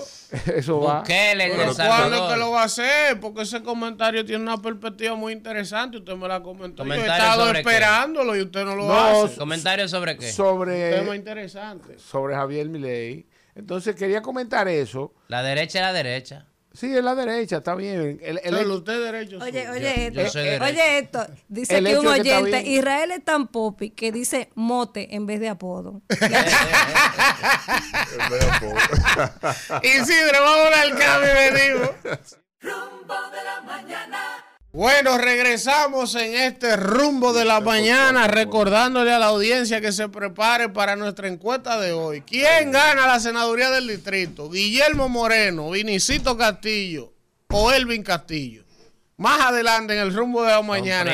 Vamos ahora con el comentario de Víctor Villanueva. Bueno, bueno, bueno. El, hoy los viernes siempre trato de hacer algunas reflexiones de la semana, pero lo que iba a trabajar el día de hoy con el tema de aquí lo voy a eh, referir ya para la próxima semana y quiero enfocarme esencialmente en esto que está aconteciendo en el Mar Rojo, donde el día de ayer Estados Unidos e Inglaterra eh, bombardearon eh, a los UTIs, que son unas guerrillas armadas, que están bien armadas, en, en esta zona del Golfo Pérsico, en donde eh, desde Yemen, que es un país que está en África, de frente al Mar Rojo, por donde se canaliza casi más del 35% del comercio mundial marítimo en las rutas que van desde Asia hacia Europa esencialmente a través del canal de Suez que está en zona fronteriza, digamos, sobre eh, eh, Egipto, pero una zona muy circundante ya a la inestabilidad que se tiene en Israel. Esto acontece en medio de un escenario en donde ya inclusive algunos expertos internacionalistas eh, de derecho internacional y geopolíticos que se reunieron en esta semana en Europa analizando esencialmente eh, cómo está la tendencia del comportamiento del mundo y ellos han llegado a la conclusión que estamos en, la, en el escenario perfecto para que los próximos años haya una recomposición de lo que es una heredad de la situación que lleva el mundo en cuanto a ese status quo que se conformó esencialmente después de la Segunda Guerra Mundial con la creación de la multilateralidad como mecanismo de cohesión de las, de las potencias, de los intereses de las grandes potencias que ganaron la Segunda Guerra Mundial y que de alguna u otra manera esto ha, venido a conformar una orquestación de lo que son mediante las instituciones Bretton Woods, en donde la arquitectura financiera mundial se estableció exactamente ahí y dado al nivel, el modelo de desarrollo que la humanidad asumió mediante la producción, la industrialización, el comercio y las finanzas, pues entonces ha sido desde el G7, antiguo G8 con la incursión de Rusia y el actual G20, en donde se definen eh, inminentemente las políticas eh, macro, macrofinancieras del planeta. Y desde aquí entonces se tiene un escenario bastante agreste en términos de lo que va aconteciendo a escala planetaria y obviamente que en medio de un comentario como este no tengo el escenario. Me faltarían tal vez dos horas para poder graficar y transmitir esencialmente toda la complejidad de este contexto que el mundo está llevando. Pero por eso quiero circunscribirme netamente en graficar algunos puntos para generar un llamado de atención porque no podemos estar de lado a lo que está aconteciendo en el planeta y tenem- tenemos que inminentemente convertirnos en observadores y tener la plena conciencia de cómo es que está yendo la humanidad actualmente. Miren, el mundo tiene un escenario de convulsión social en muchos países como efectos inmediatos del reencauzamiento de las economías tras la parálisis de la eh, a razón de la pandemia y que la inflación que ha sido lo que se está llevando de plano a todos los gobiernos, pero no solo que se llevan los gobiernos en medio de este contexto por los efectos económicos, sino que también en términos sociales ha, acumulado y ha acrecentado las grandes eh, desigualdades sociales y las deficiencias en términos de costos de sobrevivencia, de costo de vida, de seguridad. Y esto lo vemos escenificado entonces en contextos como lo que acontece en Ecuador, que, son, que tenemos los mismos ingredientes que tiene Ecuador para también acontecer algún problema aquí. Se tiene también el escenario en donde en Papúa Nueva Guinea también acontecieron unos estallidos eh, sociales en esta semana y que de alguna manera también grafica esa situación. República Dominicana tiene un problema muy serio actualmente con Haití, que República Dominicana ya ha aceptado y que no se informó que se iniciaran que se iniciaron esas conversaciones en el marco de la OEA el día 10 y 11 de enero y que saludo obviamente que se haga esas conversaciones de negociación, pero que al efecto lo que se busca es generar una parálisis de una tendencia que puede ser muy grave para la República Dominicana porque estamos hablando de que el agua, por ejemplo, es uno de los principales razones de conflicto que tiene en toda África. Eh, de los principales conflictos armados que hay en África son eminentemente por el acceso al agua y esto eh, tiene que llevarnos a la atención porque es un problema que está ahí latente para la República Dominicana y es parte también de un escenario posible de estallamiento eh, armado o de conflictos en términos poblacionales. Pero en Europa también se tiene el problema relacionado a el contexto de eh, Ucrania con la invasión que ha hecho Rusia sobre este país y que de alguna u otra manera ya el, el escenario es muy, es muy adverso para que Zelensky, que tiene que confrontar ahora unas elecciones, pueda mantener las circunstancias de predominio en términos de la efectividad en el enfrentamiento al ejército ruso, donde, donde, donde él se abastece, que es Estados Unidos, tiene serios problemas. Se le han dado miles de millones de dólares y ya hay cuestionamientos en Washington, D.C., precisamente porque eh, no se, se entiende que se está regalando el dinero a los contribuyentes estadounidenses. La popularidad del presidente Biden peor no ha podido ser y esto obviamente que le genera un escenario eh, languideciente al presidente Zelensky mientras que él está clamando a que los ucranianos vuelvan a Ucrania a combatir o a pagar impuestos para poder solventar las escaladas militares. En este caso ya Rusia le responde con que es la primera economía de, de, todo, de toda Europa, la quinta del mundo y que tiene eh, un crecimiento económico por encima del 1%, lo cual para el nivel de su economía es robusto y sobre todo por el cúmulo de sanciones que tiene a razón de los bloqueos económicos que se le impusieron por el conflicto con Ucrania. Por lo tanto, el, el escenario en Europa tiene esa- ese problema y que si nos movemos netamente al Medio Oriente con el caso de Israel, ahí entonces también el problema sigue siendo mayor, en donde la, la viralización del conflicto entre Israel y Hamas por el contexto de Palestina, obviamente que lleva a que desde lo que significa la incursión del Líbano en, este, en esta escalada y de Irán y que ya entonces con lo que ha acontecido el día de ayer en esos ataques a barcos eh, de la flota de Estados Unidos y en respuesta que tuvo tanto Estados Unidos como Inglaterra, pues entonces ya el Hezbollah, que es el principal grupo armado sionita que existe en la, en la región, pues entonces se ha comprometido a incursionar en ese conflicto y que va a hacer entonces, el va a tener el siguiente efecto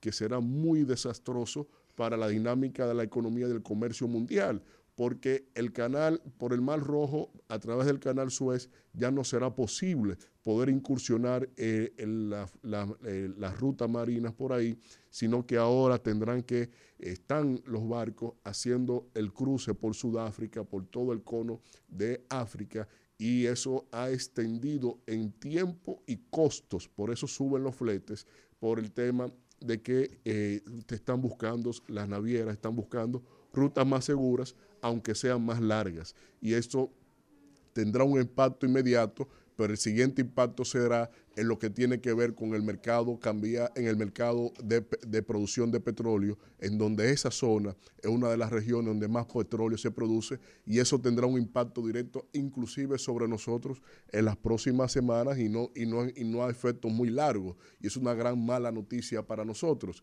Y finalmente, para resumirlo como tal, en el contexto ya de que el día de mañana sábado se tienen elecciones en Taiwán. Y ahí entonces ya China ha dicho, Xi Jinping ha señalado que no será a cuentas medias el hecho de la postura de China de que va a retomar eh, el control soberano de Taiwán, lo comunicó a los Estados Unidos, es decir, yo voy a hacer esto, no te metas, pero entonces Taiwán tiene elecciones este fin de semana, este sábado, y hay tres grandes partidos con posibilidad electoral, pero entre tres de dos de tres están con un radicalismo muy marcado frente a China y esto obviamente puede llevar a que no se pueda configurar una opción electoral presidencial en, en Taiwán que pueda mediar o mitigar las posturas blandas entre ambos, entre ambos países, entre ambos territorios, para tener, sobrellevar el sistema político que se requiere, mientras, mientras siguen los conflictos en el mar meridional de China, porque también ellos están haciendo uso de unas eh, técnicas jurídicas internacionalistas para afianzarse de las rutas marinas, marítimas que tiene en la zona y que ha impactado en el comercio eh, de marino, marítimo internacional. Así que veremos cómo el mundo estará eh, llevando estas circunstancias a la vez que solamente dejo el dato de que cuando un presidente de los Estados Unidos, en este status quo de un mundo unipolar, dominado por una potencia hegemónica como es los Estados Unidos, estamos frente a un presidente que no tiene popularidad, un presidente que quiere repostularse y que siempre el establishment neoconservador, el neocon de los Estados Unidos, abroga la tesis de las guerras para unificar hacia adentro y así generarle mejores expectativas políticas electorales al mandatario de turno. Es muy probable que estas escaladas se acrecenten, se afiancen, se recrudezcan para que el presidente Joe Biden pueda mantenerse y romper, por lo menos mitigar el efecto, inevitable de que tendremos un, un, un cambio de status quo en el orden mundial pasando, insisto, de lo unipolar a lo multipolar. Regresamos en este rumbo de la mañana cuando son las 8 y 31 minutos y hoy tenemos ¿Quién por está aquí gordo aquí que usted trajo, tío? un ¿Quién está invitado, aquí? un invitado ¿Quién está gordo especial. Inicio de año fit. Eh, y se trata de Adrián Montero, Adrián Montero, Ya, ya, quien a mí me es sacan el balón mío. quien Va. es un personal trainer que hemos traído hoy. Ustedes saben que estamos a inicio de año para que la gente, ¿verdad? Están Aprenda un los poco gimnasios. de cuidarse, de ponerse en salud. Aquí vamos a hablar de todo. ¿Verdad? Entonces, buenos días, Adrián. Gracias por estar con nosotros. Adrián, ¿cuántos años me tomaría a mí tú sacar cuadritos? Qué Diego? barbaridad. Volver a nacer. Primero se empieza. ¿Eh? Primero se empieza, luego se calcula. Entonces, Adrián, vamos a empezar. Tú sabes que regularmente. Ahora a Israel hay que ponerle la canción de Toño Rosario. ¿Cuál? Quiero volver a empezar. Adrián, tú sabes que cuando comienza el año, regularmente la gente se pone entre sus metas principales, bajar de peso y ponerse en Inicia el forma. Eso, gimnasio. eso es una de las metas que no se quedan cada enero de todo el Y no he mundo. vuelto más. Pero hay que, señora, ayúdenme, vamos a lo serio. Hay, hay, hay que explicarle, Adrián, a la gente que uno debe hacer eso más motivado por la salud que por lo estético. Evidentemente, si también la estética de uno mejora con el ejercicio, pues qué bueno, que es parte de eso. Ahora, explicarle a la gente que el tema de salud, de la circulación, de la diabetes, de la presión, de toda la complicación, la mayoría de enfermedades que se generan en el ser humano hoy en día son por falta de actividad física. Entonces, vamos a concientizar a la gente, Adrián. Muy bien, muchísimas personas tienen ese propósito cuando va acabando el año de empezar el gimnasio, de tener una nueva vida, nuevos cambios, pero no llevan ese tipo de régimen. Se matan en diciembre comiendo eh, y luego dicen, ah, no, yo voy para el gimnasio en enero, pero lo hacen más por estéticas. Lo hacen más por estéticas, por decir, ah, mira, quiero tener la pierna así, la cintura así, quiero tener cuadritos, pero no lo hacen por la salud en general. ¿Entiendes? Muchas veces se ve eso por medio. Eh, Adrián, una cosa, vamos a suponer, eh, eh, estos gordos que están aquí, ellos dicen de que, es más, voy a comenzar ya de verdad ¿Qué es lo primero que tiene que hacer una gente antes de que de arrancar por un gimnasio a levantar peso? O sea, ¿cuál es el proceso? De- Evaluarse. Evaluarse. Evaluarse. O sea, hacerse una evaluación física de la condición que tiene actualmente. Sí, ¿Cuántas si libras todo está tiene? bien, si no hay problema. Ver si tiene el colesterol bien. Que te, que te confirmen que tú estás gordo. Exactamente. No, porque hay gente que va al gimnasio no precisamente a rebajar, hay gente que va a tonificar, Exacto, y o no sea, hay gente que va a aumentar no masa no muscular. solamente Hay gente que van a mirar. no solamente- Hay gente que van a mirar el panorama. No solamente, no solamente es ir al gimnasio, también puede ir a correr, hacer actividad física. O sea, poner el cuerpo a funcionar. Hay gente que no sabe, eh, Adrián, que también hay gente que va al gimnasio, que entrena, porque está muy delgado. Porque está muy delgado y quiere aumentar de peso Masa también. muscular. También. Bueno, Tú ese hay- es mi caso. de yo. Bueno, no estoy delgada, personas- pero quiero aumentar masa muscular. Bueno, muchas personas lo hacen con ese poner como. Luciana Echava- Echavarría, Luciola. Mire, pero eh, vamos a ver vamos a... Pónganse serio. Adrián, entonces vamos a ver algo. Por ejemplo, yo te voy a poner mi caso. Bien. Yo me puse en serio. en Míralo eso. bien. Me puse en serio. Todavía me falta. Yo tenía 240 libras y yo no me daba cuenta. Bien. Yo no me sentía obeso. Ni me sentía enfermo, ni me sentía nada. Lo que sí, con frecuencia me sentía fatigado. Me daban como, la cabeza se me ponía como pesada y yo no sabía de qué era. Y yo, pero ¿y qué es lo que yo tengo? Entonces cojo y a entrenar y voy al, al médico primero un día. Analítica. Bien. Cuando me mandan a hacer los análisis de colesterol, triglicéridos, todo ese asunto, salen todos los valores disparados. Disparado. Me dice el doctor, hermano, pero tú estás vivo de casualidad. Digo yo, pero ¿y cómo así? Sí. Sí, hay muchas personas que están así también y no se dan cuenta. Me, me dijo, hazte una sonografía de hígado. Y cuando voy tenía el, el Hígado hígado graso. nivel 3, que ya era el último, oye, antes de una cirrosis, y yo no me sentía nada, oye, dije que normal. Por un hombre que no come de nada, más Así mismo, así mismo. Entonces, entonces mi- mi- ahí comencé un régimen de entrenamiento, sí, de bueno, alimentación saludable. Y de pastillas Bien. para sacarme la grasa del hígado. Eso hace ya un año y pico. Y que café, amargo. Y yo de 240 libras que tenía, hoy tengo 205. Bien. Pero entonces necesito bajar 10 más todavía. Quiero, ya porque ya porque tú te metes en la dinámica del hábito, del entrenamiento, del asunto. Le cobra la Tú consulta. te Adrián, pones tus metas. Entonces, entonces te hago esa historia para que tú le preguntes a la gente, para que tú le expliques a la gente, Adrián, la gente que no encuentra el camino de entrenar porque lo evade. No, yo empiezo mañana, es que yo tengo mucho tenis, compromiso. ropa y nada, y- Yo tengo mucho trabajo, yo no tengo tiempo, se me hace pesado. ¿Qué debe hacer una gente, Adrián, para comenzar? O sea, ¿qué tú le recomiendas a una gente que te esté escuchando hoy como dos gordos que hay aquí? No, y Yolanda Martínez también. Este también. Bueno, lo primero es, ellos deben evaluarse, como ya antes dije. Vamos ellos evaluar. deben de evaluarse, ver si todo está bien o si tienen problemas así como tú lo tenías. Y luego empezar con una primera locomoción, tranquilo, ir al gimnasio, contactar tal vez de un buen entrenador personal que le haga su evaluación, le haga su dieta, su suplementación, que lo lleve de camino poco a poco, porque hay muchísimas personas que entran al gimnasio y desde que entran al gimnasio, pues lo primero que hacen es, ah, mira, yo voy a cargar la de 80, li- la de 80 libras, perdón, voy a hacer sentadilla con, con peso libre, con muchísimo peso, no mueven el peso bien, se lesionan, se desencantan, se salen y se van.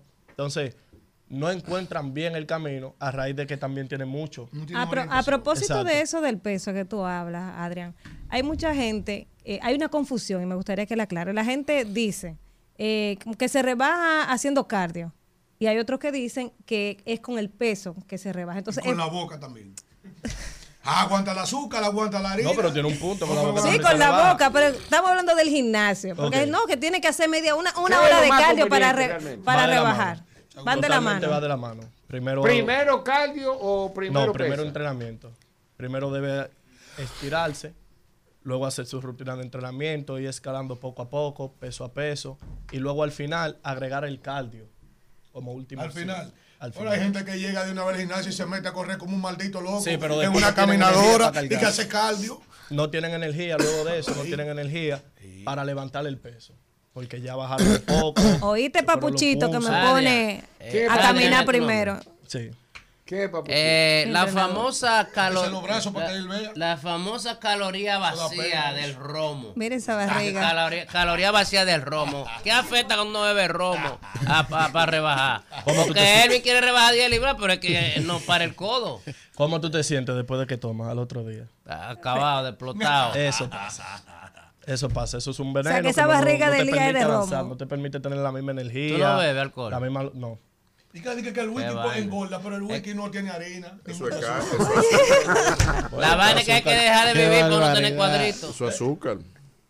Todo es un balance, porque también somos seres humanos. Todo es un balance. Si usted es un buen bebedor, usted lo que tiene que hacer es controlar esa parte, porque usted sabe que esa parte que le está haciendo problemas. Adrián, y, ya cuando la gente, cuando la gente está entrenando, Adrián, llega a un punto, hay gente eh, eh, que, por ejemplo, quiere ir más allá.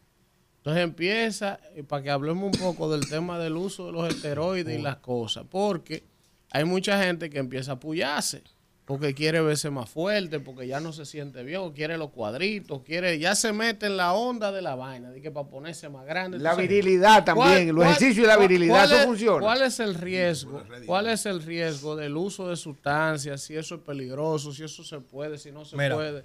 Vamos a ver. Eso es un tema serio, prácticamente serio, que se ve en el ámbito del deporte también, con los atletas, los beisbolistas, basquetbolistas, futbolistas. Eso es un tema muy serio, porque hasta ahora no tengo un conocimiento muy amplio sobre la farmacología aplicada al deporte, pero sí puedo decir que no hay un solo suplemento, o sea, un solo este, Fármaco. fármaco que no traiga un contra. Consecuencia. Que no o sea, todo el que se puya va a ponerse fuerte, va a tener alguna No, él sabe su riesgo. Se sabe su riesgo. Ok. Todo el que se mete su fármaco, porque eso hoy en día se ve mucho en el gimnasio, que hay muchos jóvenes también que dicen, ah, no, mira, yo voy para el gimnasio. Pero él, que tiene más tiempo que yo, que tiene cuatro, cinco, seis años entrenando, y yo que entro al gimnasio como nueva persona, digo, ah, no, yo en un mes, dos meses lo voy a alcanzar. Me voy a meter tal cosa, voy a comprar tal cosa, y ya me inflo, me inflamo. Pero así mismo como tú te inflas por fuera, por dentro también lo haces. ¿Entiendes? Y que Hay se muchos fármacos que también... Animal Pack, di que una creatinina, una creatina. No, porque la creatina, No, el no, cuerpo. no, la creatina es buena, ¿eh? La creatina, la creatina, el cuerpo la produce. la consumo creatina es buena. Y la, y ¿Entiendes? la, la meformina, hay mucha gente que la utiliza para rebajar. Eso es una pastilla eh, para, la, La para los diabéticos, ¿verdad? Entonces yo he escuchado en los gimnasios que les recomiendan a, a mujeres de que mira, tómate meformina, que eso te, porque yo creo que es como un, un Es diurético. que antes, muchísimo antes de empezar a tomar o ingerir algo, tú debes cambiar tu alimentación. Y a un médico también. Ir a un médico. El ¿Cómo médico es te va a decir. que a ti te diga mira, jáltate de pastillas de metformina. Exacto. Y el que te va a poner rebajar. bajón de azúcar a que te mata. sí. El médico lo primero que te va a decir es hay que cambiar la alimentación. Entonces podríamos decir que 80% alimentación, 20 gimnasio, o cómo sería la distribución? dependiendo. 50-50. Todo es un balance. Sí, porque ese hombre Porque necesita depende. 90 de gimnasio. La tuya, la tuya, por si 20 de acaso. Esa santa, no me la hagas santa. Todo depende. Todo Adrián, depende del eh, y entonces, ¿es cierto o no es cierto que los hombres que están medio gorditos tienen problemas para levantar la... Y ahora. Va, no explique. Eso difiere mucho de eso. ¿Cómo O también hay mismo es cierto que los hombres que van mucho al gimnasio tienen problemas. Eso difiere, eso difiere mucho de eso. Vamos a ver. Mejor, muchas Ahora, veces es, es mentira que cuando el hombre está en forma, haciendo ejercicio, caminando. No, eso todos días, pregúntamelo a si mí. se pone ready. Claro No, que eso me- pone uno ready. Porque No, no, no, La circulación de la sangre. También tiene problemas. Pero él También es- tiene problemas. No. También tiene No, problemas. si usted claro. quiere ¿Hay creer todo, sí o no? Claro.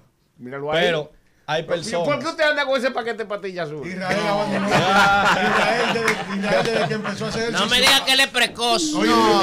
profesor, desde que Israel empezó a hacer el- ejercicio, está que él tenía problemas de precocidad, abandonó la piedra china. Epa. Yo dejé eso. No, pero Él- muchas él veces. pisaba el taco. No, pero muchas veces, muchas veces, eso mejor hasta te ayuda. Porque Sí. te sofocas, antes Claro. te sofocaba, ya cuando empiezas a entrenar, empiezas a tener un nuevo hábito, tú empiezas a adquirir resistencia, Correcto. mejor manejo No, a la y- hora de hacer cualquier tipo Y de... dominio de la oxigenación también. Exacto, también. Que es la, La levanta, que es la la clave levanta, para la, la erección. Cuidado, cuidado. Ahora, La levanta. a- aprovecharte por lo siguiente. Tú sabes que en la cultura eh, gastronómica tema, y a la vez la inducida de alguna u otra manera por las rutinas, las cosas rápidas, las comidas rápidas, etcétera, etcétera. El impacto que tiene tener una comida o una alimentación, una dieta basada en proteínas, con carbohidratos que sean realmente adecuados, eh, porque se necesita el energético obligatoriamente. ¿Cuáles son las combinaciones más adecuadas y proporcionales que tú entiendes que debe tener una persona en sentido general? Bueno, todo depende de qué, de qué paciente estemos hablando. Porque muchos no comen carne, muchos no comen todo tipo de carne, muchos no comen todo tipo de carbohidratos también. Pero se le hace una dieta balanceada a ese tipo de personas. Como por ejemplo, muchas personas tienen como mito de que el arroz engorda por la noche y no comen arroz porque el arroz es un carbohidrato dañino, según muchísimas personas. No lo veo así. No El así. ¿En cómo se cocina el arroz? cómo se cocina el arroz, que tú le pongas al arroz. Y la cantidad, la cantidad, comes, porque estamos es. hablando al final de un conteo Como calórico. libre y medio arroz con agua. Cuando es un aguacate que está bueno, de esos Bueno. aguacates secos que parece No, mantequilla, yo me pero- como libre y medio de arroz el. No, pero esto es importante. El arroz tiene un impacto cuando tú lo consumes en la noche, te induce al sueño. Y en el tercer nivel de sueño, tú quemas calorías. Entonces, eh, Yo no comer llego- arroz Yo no en la ni al noche, primer nivel de sueño con ese comer arroz en la noche es importante y relevante, ¿sí o no? Diga eso al diputado. O sea que tú te jaltas tu caldero de Ah, arroz. no, no me nuevo. Va a llegar al tercer nivel de tengo sueño. tiempo no como arroz, pero el tema es Pero. ¿por qué usted no come si sabe que es necesario? No, por, El día que yo no como arroz, tengo unos nervios en Porque la el arroz, el arroz Sí, papá. insu- incide, eh, se convierte en azúcar e incide en la, en la, la, en las dietas eh, altas en Adria, que entonces, ¿dónde la gente que Espérate, está viendo espérate, yo puede... necesito que él me hable del pan, por ejemplo. Yo soy débil del pan. pan. Esa mujer es loca con el Yo, pan. mira, que Eso es Claudia la me vaina trae más dañina pan que con chocolate El- diario. El pan era el partido de Neni Balseija. Y entonces, y hay que dejar el pan para tener Controlarlo. Tú lo vas sacando poco a poco de tu rutina Pero alimentaria. ¿y si no puedo?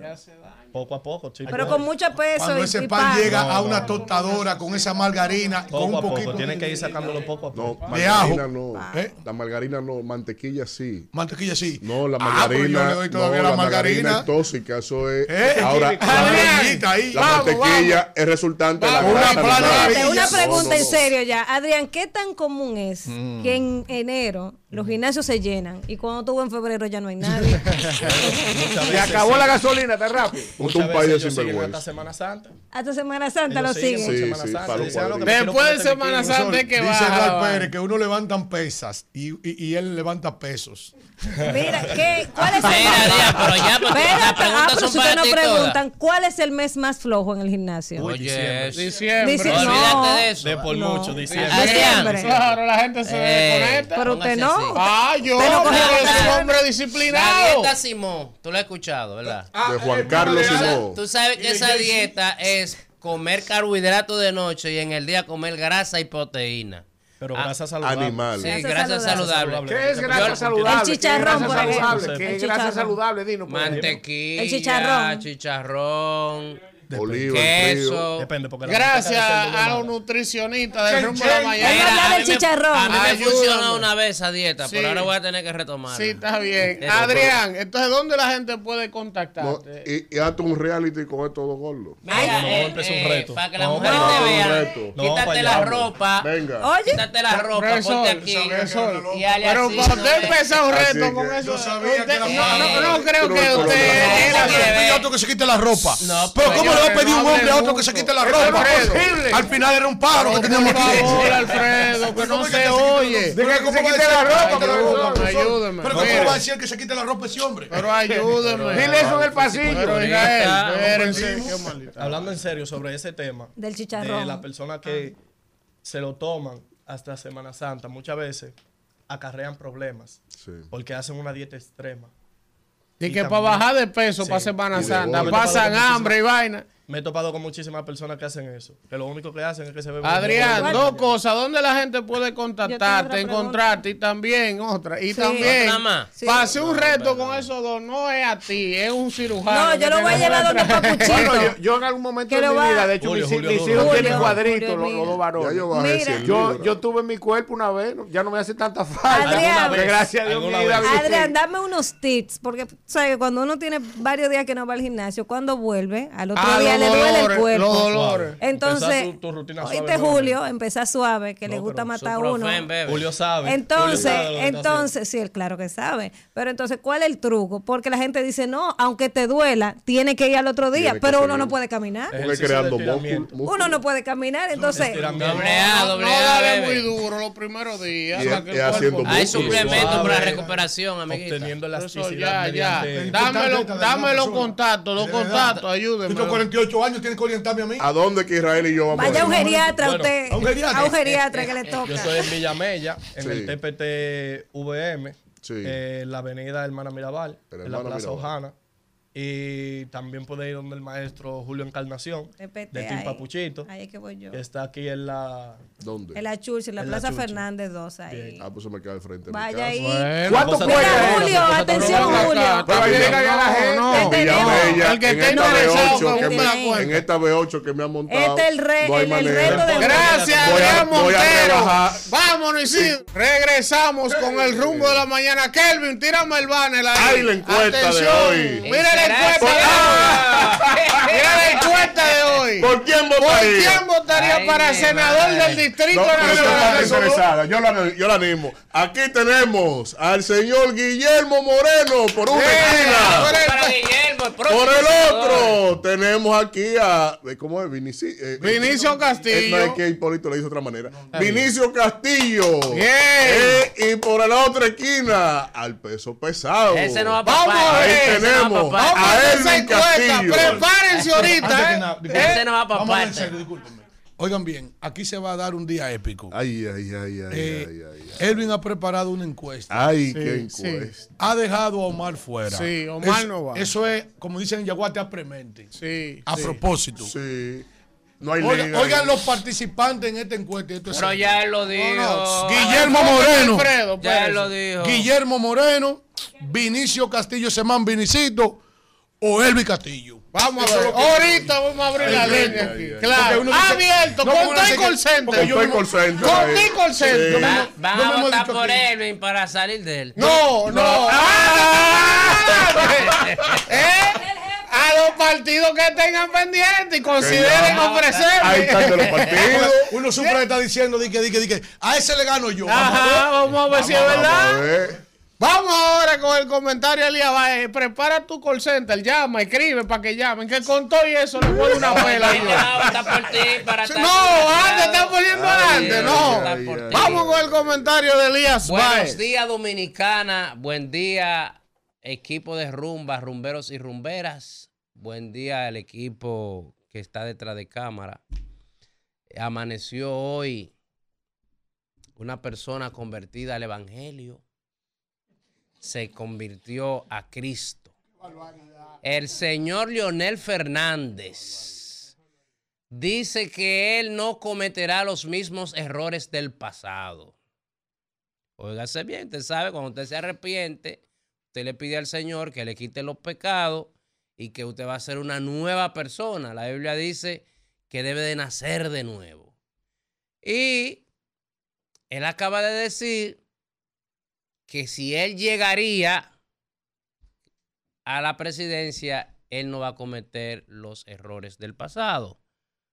Quiere decir que él sabe que cometió muchos errores. Dentro de ellos, yo le puedo citar la componenda de tener jueces a favor para la impunidad de sus funcionarios que robaban y que no pasara nada. Que llenó la Suprema Corte de Justicia de jueces miembros del PLD. Que el Tribunal Superior Electoral lo llenó de jueces que fueron a dividir el Partido Revolucionario Dominicano PRD, el Partido Reformista Social Cristiano PRSC y todo lo que se había partido, hasta el PRI. lo dividió.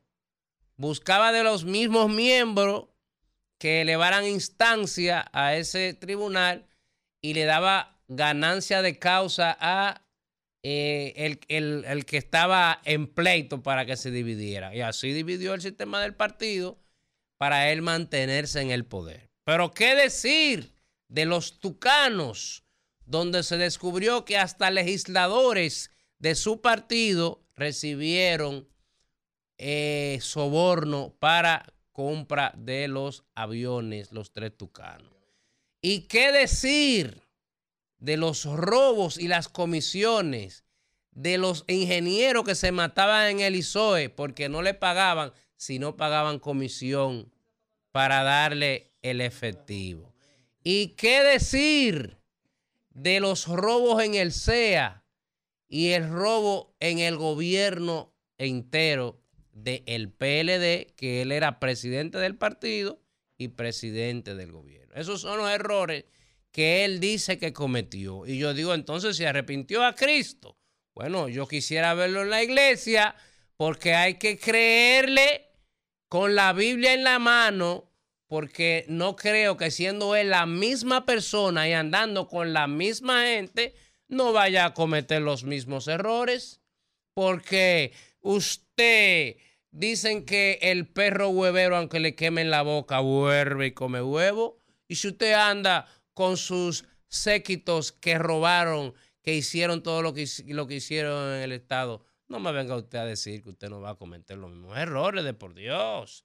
No va a engañar a este pueblo, señor Leonel Fernández. Lamentablemente, este pueblo cambió, óigase bien, el cambio trajo que todo eso que pasaba ya no pasa. Aquí tenemos jueces de carrera en las instituciones, tenemos cero impunidad porque el que mete la pata va sometido a la justicia. Y el que no lo crea así, porque yo sé que los aires van a decir, ay, fulano y fulano. El artículo 85 del Código Procesal Penal le permite a usted poner querella y ir al tribunal y a la Procuraduría a querellarse por cualquier funcionario que usted entienda que no hemos sometido. Pero sí hemos sometido, hemos destituido y se ha cumplido con la promesa de un cambio de gobierno. Un cambio de gobierno y este partido y este gobierno, Luis Abinader, seguirá cambiando la forma de gobernar de este país. Y por eso no podemos dejarnos engañar de una persona que dice, ay, por favor, yo goberné tres veces, déjenme gobernar otra vez, que ya yo cambié y no voy a cometer los mismos errores, andando con la misma gente y siendo la misma persona. Así que, señor Leonel Fernández, no le creemos y usted no volverá a gobernar este país. Llévatelo, Isidro. Rumbo de la mañana. Regresamos en este. discúlpeme, antes de usted venir con esta desgracia, ¿cómo que le decomisaron unos materiales a, a Julio? Oh, Julio- a Julio oiga la noticia de último minuto en el Diario Libre. Decomisan kilos de frutas, vegetales y carnes al artista Julio Iglesias en el aeropuerto de Punta Cana. Pero él se iba o lo traía. Y hay un video de un viaje de pechuga, de pollo. Pero mira si- el video ahí, mira. Pero que si él se lo llevaba, lo traía. Mira el Dios. video de frutas, vegetales.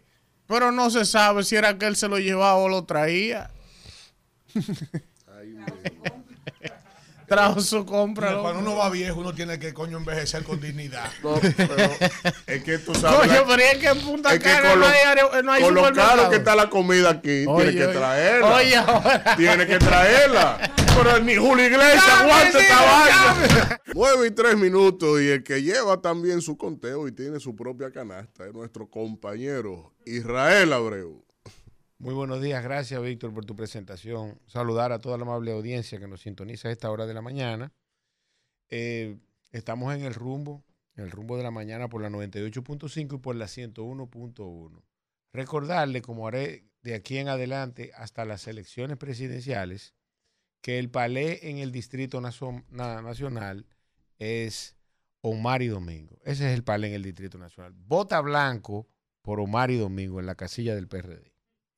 Miren, al parecer, el señor Julio Iglesias se enteró de la publicación de las Naciones Unidas, específicamente el programa eh, de Alimentos, que publicó al respecto de que le donará a República Dominicana 40 millones de dólares en relación a la inseguridad ciudadana, a la inseguridad alimentaria para el año 2024. Pero en relación a esa noticia, que la vamos a poner aparte, les voy a comentar una serie de hechos que se han dado durante toda la semana. El primero es eh, la noticia de la llegada de la mosca blanca a República Dominicana nuevamente. Que resulta, igual que como pasó con la fiebre porcina africana, que se detectó y que finalmente este gobierno no hizo nada. Tuvimos que sacrificar los cerdos que en ese momento se encontraban en producción y, y asumir entonces el gobierno la responsabilidad de tener que resarcirle a los productores por el efecto del daño de la fiebre porcina africana. Posterior. Así es. Por otro lado, entonces, resulta que República Dominicana, junto con Colombia y Ecuador, en este momento están siendo investigados por dumping, que en un momento les voy a explicar lo que es el dumping. Y finalmente, entonces, las exportaciones agropecuarias, específicamente las agropecuarias, acumuladas de enero a noviembre, resulta que se han caído en un 6.1% al decir de quienes llevan estas estadísticas, me refiero de manera específica a la Dirección General de Aduanas y las demás instituciones que toman como referencias estos datos. Y entonces, finalmente, se pronuncia el Programa Mundial de Alimentos, que es uno de los programas de la Organización de las Naciones Unidas para el Desarrollo, ONU, y que en medida en que la ONU ve que algunas de las necesidades de los pueblos relacionadas con los objetivos de desarrollo, ¿verdad? Se ven debilitados en alguna nación, entonces ellos de alguna forma influyen. Es el caso de República Dominicana en materia de inseguridad alimentaria. Bueno, pues el banco, el, el Programa Mundial de Alimentos publicó que para el año 2024 va a disponer de 40 millones de dólares para eso. ¿Y qué significa eso en sentido general? ¿Por qué el Programa Mundial de Alimentos decide decir que República Dominicana tiene un programa, un problema de inseguridad y le dona 40 millones de dólares? Imagínense el siguiente escenario.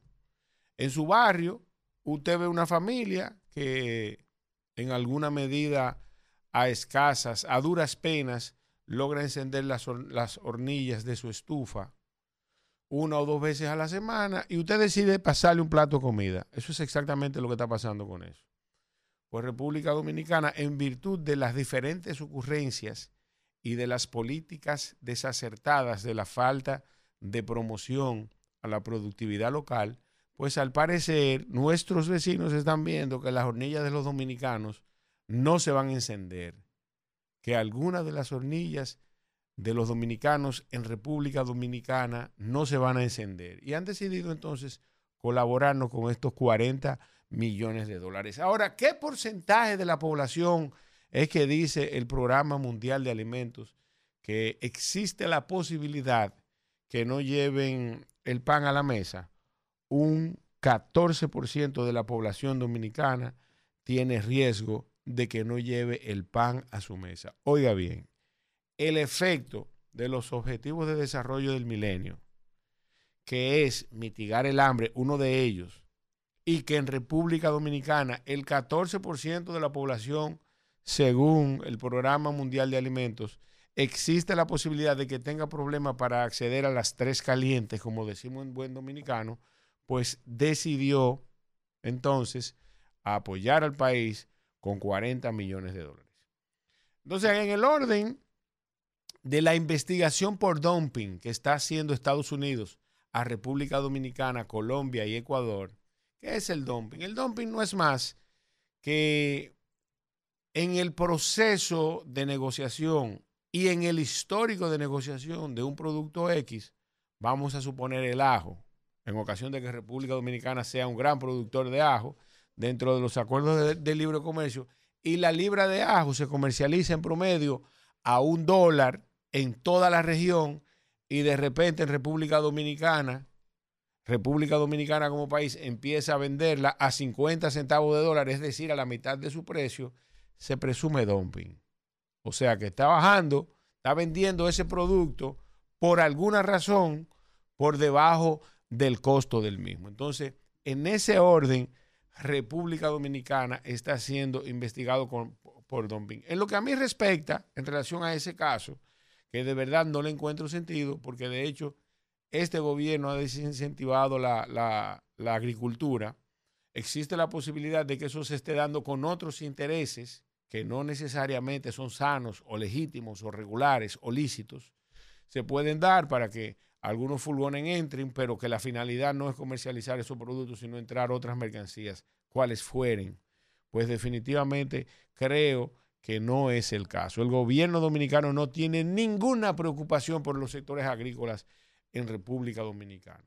Y eso lo demuestra eh, el tema de la mosca blanca, el tema de la, de la, de la habichuela y el tema del cerdo, que ambos pasaron por un proceso eh, de deterioro en su producción, efecto de enfermedades o de plagas que lo afectaron en el caso del cerdo, en el caso de la habichuela y ahora en el caso de la mosca blanca que entró por Punta Cana y que teníamos nueve años que, tenía, que estábamos libres de eso. Hay que ver qué pasó ahí, qué furgón vino, o qué embarcación vino, o qué avión vino con, con esa mosca que lamentablemente va a afectar a la República Dominicana.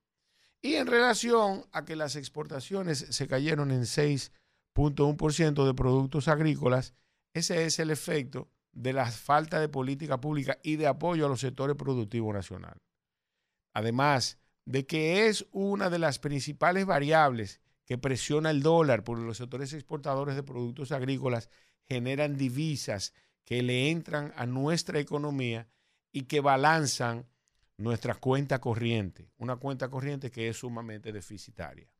Sin desmedro de recordarle de la autocensura, del autoembargo que nos hicimos con nuestros hermanos de Haití, cuando decidimos el 15 de septiembre cerrar la frontera para la realización de cualquier actividad económica con los haitianos. Hasta aquí lo dejo, Isidro. Bueno, regresamos en este rumbo de la mañana y ha llegado el momento de la encuesta. Póngame el banner ahí, Kelvin. Oh, pero bueno. Vamos a ver, vamos a hacer una encuesta sorpresa. Tres candidatos a ser senador del distrito. Guillermo Moreno. Elvin Castillo y Vinicio Castillo. Vamos a ver, tírame los teléfonos. Ahí están los, los castillos. Están Tírame los teléfonos. Va- Vamos a ver, vamos, a ver. esto aquí. Buen día, ¿quién nos habla y de dónde? Elvi, Alexander Jiménez. ¿Para quién es su voto? Yo quisiera que eso No, no, no, ¿para quién es su voto? Elvi, pero yo quisiera que eso fuera de verdad para ti, ¿para quién más? Bien, primer voto, Elvin Castillo, vamos. Guillermo Moreno, Vinicito o Elvin Castillo. Omar Fernández Reyes. No, Omar no está en esta, Omar no está. Dígame, ¿para quién es su voto? Para Elvin Castillo. Elvin Castillo, dos llamados, votos. Vamos a Vamos a ver. ver. Vamos ahí. a ver. Vamos. La. ¿Quién nos habla y de dónde? Elvin Castillo. Elvin Castillo. Pero a ¿Quién nos habla de dónde? Eh, buenos días, felicidades, mis hijos. ¿Para quién es su voto? Castillo. Bendición Elvin mami, Castillo. bendición mami, dice mami. ¿Quién nos habla y de dónde? Buenos días, bendiciones. Le habla Jessica de Santo Domingo. ¿Para quién es su voto, Jessica? O para Guillermo. Para Guillermo No, Moreno. Ahí está el primero, está la bien. Dele ahí. ¿Quién nos habla y de dónde? Muy buenos días, mi hermano Elvin. Elvin Castillo, el voto. ¿Para quién es su voto? Oh, para mi hermano Elvin Castillo. Para Elvin Castillo. Vamos. ¿Quién nos habla y de dónde? Por fariseo. Eso es Domingo Este. ¿Para quién es su voto, Edison? Para el Gutimán del rumbo. Qué Gutimán. Se nueva, el Gutimán. Lo voy a pensar, me lo voy a creer. Póngase a creer. ¿Quién nos habla y de dónde? emergente. Buenos días. Sí. Bendiciones. De aquí de Agua Loca, pan y piña. ¿Para quién es su voto? Elvin Castillo. Para Elvin Castillo, en Agualoca está ganando el hombre. Buenos días. ¿Quién nos habla y de dónde? Natalia Ledesma, ¿De dónde, Natalia? de Pedro Brán. ¿Para quién es su voto, Natalia? Guillermo Moreno. Guillermo Moreno, ahí está. Elías ¿Quién nos habla y de dónde? De la Torón, Hervin Castillo. De la Torón, Elvin Castillo. ¿Hasta cuántos son? ¿Quién nos habla y de dónde? Esto fue arreglado. ¿Quién nos habla y de dónde? Elvin Castillo dijo él. ¿Quién nos habla y de Vamos a coger dónde? 20. Omar Fernández. Que Omar no no está Omar no está. y habla como un hombre. ¿Quién nos habla y de dónde? Francisco de Santo Domingo Norte. ¿Para quién es su voto, Francisco? Para presidente, Luis Abinader. Oye, No, ahora. el otro está, está fumando. ¿Quién nos habla y de dónde? Fentanilo. Jairo Fentanilo. ¿Quién? ¿Quién? Jairo Alcide Cueto, el chofer de la Oye, al otro, es otro. Espérese, espérese. Ah, ¿Para quién es su voto? ¿De quién es? Oh. Guillermo Moreno. Elvin Castillo o Vinicito Castillo. Guillermo Moreno. Guillermo Ahora sí, Moreno. superó el humo del ajuste. ¿Quién nos habla y de dónde? Judy Santo Domingo Norte, la mejor decisión la tomó Abinader, Guillermo Oye. Moreno. Guillermo Moreno. Moreno. ahí. Buen día, ¿quién nos habla y de dónde? cosa. Sí, Rumbo de la Mañana. Sí, Ileana de ese Maimón. Iliana, ¿para Ileana quién no es su aquí. voto? Ella de Maimón. Guillermo Moreno. Guillermo Moreno, está bien, no importa. Buen día.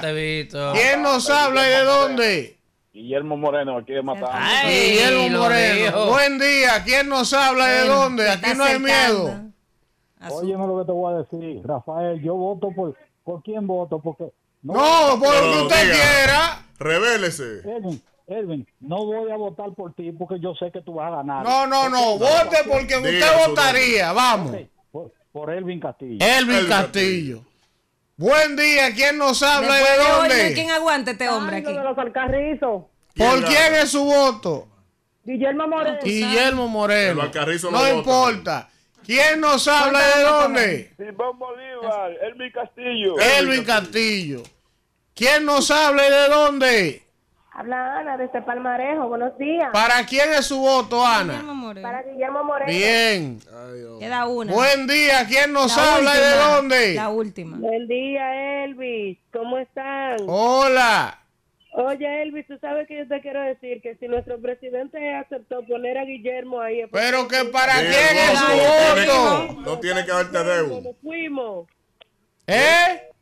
Mira, no se Guillermo, oyó, Guillermo. no se oyó. No, no La se última, oyó, ya no dijo. oyó. Dale la No última, se oyó. dale la última, llama. ¿Quién nos habla y de dónde? Voto nulo, Nulo. marcó dos veces la casilla. ¿Quién nos habla y de dónde? Miguel Toribio de Manhattan. Miguel, ¿para quién es su voto?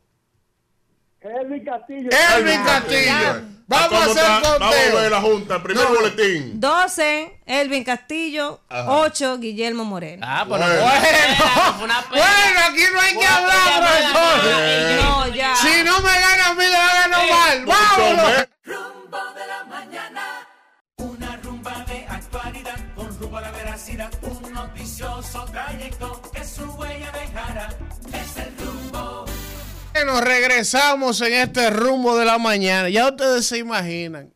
Mm. Si Guillermo no me gana a mí, que no estoy aspirando. Bueno, ¿qué, qué- qué es eso? Es un invento. Atención, Elías Bay. De El PRM que llame a Elvin Ay, para que ay, gane ay, seguro. ay, Es un ay. invento de laboratorio. Bueno, bueno, bueno. Eh, yo quiero ya ver- los yo- Vinicito no cogió ni a una, Yo lo como que dicen en el campo. yo, yo quisiera tener el privilegio, el privilegio de, de entrevistar a don Guillermo Moreno. Hay muchas cositas que hablar con él, pero, pero por ejemplo, por ejemplo, ¿qué opina ahora? Porque hay que ver antes. Sí, y de los después. Pandora Papers. Eh, de, de los Pandora Papers, sí, pero yo, vamos al terreno. ¿Qué le opina de Gori Moya? ¿Qué le opina el diputado Gori Moya, la circunscripción ahora. 3 del Distrito Nacional? que le va a buscar voto a él. que le va a buscar voto a él. Yo quiero saber ahora ¿Qué opina él de él? Vamos a ver, revélate, espíritu. No, no, no. O por Vamos a ejemplo, ver. Mira, que a Guillermo le pregunté en una entrevista ahora Sí, mismo, por sí, ejemplo. Sí, vamos a ver. Guillermo, usted hace un tiempo hay un video que la oposición está usando que usted dijo que la fortuna Eddie- del presidente había que investigarla. eso ayer. ¿Cuál es su opinión ahora con relación a esa fortuna en paraísos fiscales que dicen que tiene el presidente? Él- ¿Qué usted opina? A ver qué él va a decir. Eddie Olivares respondió eso ayer. ¿Qué eso dijo él? era- Eddie Olivares dijo que eso era como por la campaña. No, no, pero, no, no, no. Eddie O Olivares sea no que las opiniones de una No, no, no, no. persona varían de acuerdo a la... No, no, Pero no. Eddie Olivares es tan fuerte que dio esa declaración y se estaba riendo el mismo. No, no, no, no, no. Se estaba riendo el mismo. Punto número uno. Vamos a ver, vamos a ver. Los votos de los diputados y senadores no se suman de uno al otro. ¿Qué importa quién sea Gore y quién sea otro? No, tiene pero no es por los ver. votos que lo dice. No tiene nada No, pero que ver. en el mismo Punto partido. número dos. Va en la boleta. Guillermo se dio cuenta que era una difamación de oposición. Bandera paper y la mañana. Tengo mucho respeto. por- Viene drama. Yo, yo sé, no, no, lo que pasa es que yo, miren, déjeme decirle algo. Yo le doy gracias a Dios que yo no pertenezco a ninguna organización política. Ah, Es ¿no? decir, no, no, no. Gracias a Dios. Oh, Te voy a decir por qué. menos mal. Porque cuando una persona eh, pertenece a una organización política, tiene que subyugarse Ah, sí. y, a- y hacer, papel- Y hacer papeles que yo no estoy preparado en mi, con- en mi, en mi composición humana a hacerlo. En el día de ayer, eh, Eddie Olivares, coño, en un, Un hermano en nuestro. Un hermano nuestro, que yo le tengo mucho respeto. Todos ¿Tú nosotros. me entiendes? Mucho respeto. Y con el respeto también que me merecen los militantes de, esa, de su organización política. Pero decir que, que, que Guillermo Moreno va a dejar tan atrás a Omar que cuando, que cuando Guillermo Moreno ve hacia atrás no va a ver a Omar. Oye, una vaina- oye, hermano, acá, es decir, oye, tú creer, tú tener que decir lo que tú sabes que eso es, que eso es mentira. porque no Autoengañarte, Engañar- dices. Eso es duro, yo no doy para eso. No. No. dije para decir que es verdad lo que todo el mundo sabe que es mentira. Y que, que esa, esa, esa chaqueta de cuadros azules que tiene eh, eh, Israel. Israel. yo tengo que decir que eso es amarillo. Yo no estoy, yo no estoy, yo mi composición humana no, no, no está. Usted conoce el futuro, comando. El futuro. Ajá. El futuro es ahora. El futuro Decía es- el futuro- estamos hablando del futuro. El futuro es Y en brillante. las elecciones hay muchas sorpresas. Oh, sí. Espere las urnas, los votos. Pero ¿cuáles votos? Si le acabo yo de una pela aquí. No, pero usted, ella- usted puso un Yo que no estoy aspirando. Yo que no estoy aspirando. Usted contrató ¿Usted 50 quiere que hagamos la encuesta otra vez? ¿Usted quiere que hagamos la encuesta otra vez entre usted y, y- y usted, Guillermo y, Yo, y yo no Vinicito? a que, senador. para que yo no miremos el asunto, usted vea. ¿Usted conoce el futuro? Que si usted conoce el Yo futuro. tengo una bola Tú ahí sabes grandísima. que lo mejor de todo es que todo está por verse en par de días. No hay que esperar mucho. Entonces, ¿por qué él desmiente En mayo, Dios mediante, vamos a estar todos aquí. Deje que la cosa El suceda. presente siempre revela Tiene la un tendencia camión, del tiene más fe que un camión de evangélico, Eddie Olivares. Eh, no, Isidro, vamos Como al le pasó con el colegio de abogados. Regresamos en este rumbo de la mañana y vamos con el comentario del señor Alfredo de la Cruz. Porque la vaina tiene que parecerse aunque sea la realidad.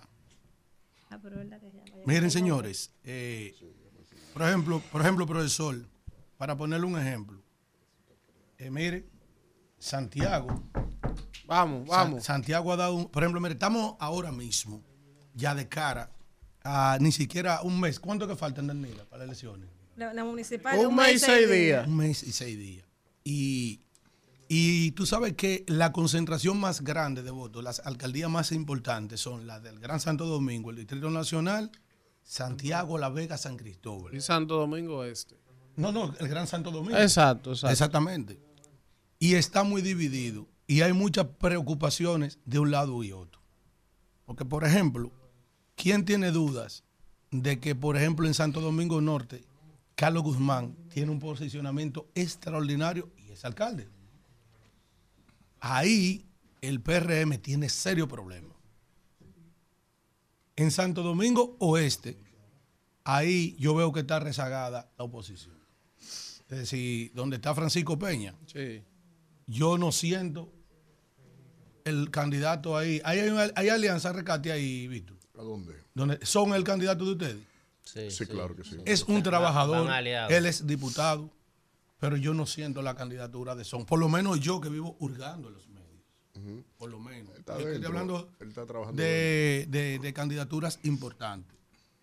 En Santo Domingo Este, por ejemplo, Luis Alberto, ¿Qué? junto frente a Dio Astacio, por lo menos, profesor, ahí no hay quien diga hoy que, que, que Dio gana. Está caco a caco. Ahí, ahí, ahí, ¿tú me entiendes? Hay pelea ahí. Entonces, distintas, por ejemplo, yo manejo, ma- manejé varias encuestas y yo veo que Luis Alberto le lleva punto a Dio. ¿Pero cuánto? ¿Cuánto le lleva? ¿Es la que usted vio? Bueno, yo, no, un margen de 4, 5 y 6. Está pegado, está, pegado. Está pegado. Está Es decir, peleada ahí, ahí hay que pegar, que, que es una, eh, es una, que es el municipio más grande, el más votado ahí. Y el que salga ganador ahí, profesor, es una, es, es una gran victoria para la oposición. Que tienen que resolver, se lo dije a Víctor aquí, el problema de Julio Romero. Se están diciendo cosas demasiado feas. Se están diciendo cosas demasiado feas ahí. Y todo el mundo sabe que la oposición sella el triunfo de Luis Alberto con, la, con la unificación completa de la alianza. Yo considero lo mismo. Del PRD de Miguel Vargas, del PLD de Danilo y, y- y- y Abel, que lo representa Luis Alberto, y de, y de la fuerza del pueblo. Es decir, ese señor no busca nada ahí. Eso, eso es para sellar eso. Y lo importante sería ¿eh? que eso mismo también empujaría el sello de la candidatura también de Cristina también, porque parece que ese senador no la tiene cómoda ahí tampoco. Antonio Tavera no la tiene cómoda, es una cosa increíble. Le dice que le En el, distri- 20. en el di- en el Distrito Nacional, No interrumpa. en el Distrito Nacional, eh, yo pienso que todavía eh, esta mujer es la candidata a vencer. Sí, sí, es la candidata a vencer, es sí, porque ella tiene, y- y- y la, la tipa es fuerte políticamente, aunque eh, tiene grandes oportunidades, porque también si viene una ola mete a domingo, porque las olas meten y sacan gente. Cuando tú entras al mar, hay una ola que, que va y viene, y hay ola que te mete para adentro y te puede, te mete para adentro, y hay y ola que te sacan para afuera. Esa es una gran oportunidad. O que Omar le endose todo ese caudal de votos Es que, que va- van separados. van Pero están separados. trabajando juntos. Eh, Pero no tú importa, eso tú no ves, es así. va- van separados. Pero Eso no, no no, no, no, van juntos. Ahora, sí, en proceso Pero distinto. eso no es, sí, eso tiene pero que si, ver. lo, si, si él lo arrea, porque ellos andan juntos, profesor. Sí, pero no En tiene que ver. Pero si, si fueran Si el mismo fueran día, el mismo día, otra fuera. eh, fuera todavía mucho mejor. Sí, pero eso es otra cosa. Eso no tiene Sí. que ver. No esté ligando la leche con la mayonesa, miren. Que no hay forma. Eh, en otro orden, yo tengo varios Y comentarios. las presidenciales. En el día de ayer sucedió algo.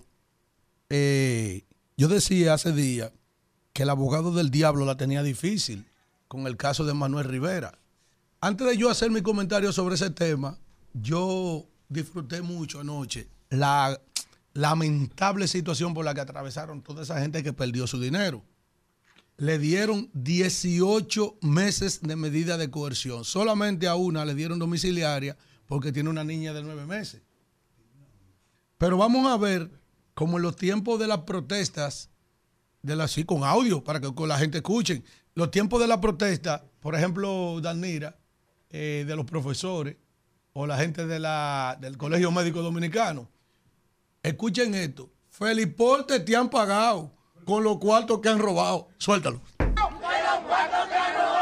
Feliponte te han pagado. De los puertos que han robado. Feliponte te han pagado. De los que han robado. Pero te han pagado. De los puertos que han robado. Pero Feliponte a ti te han pagado. De los puertos que han robado. Feliponte a ti te han pagado. De los.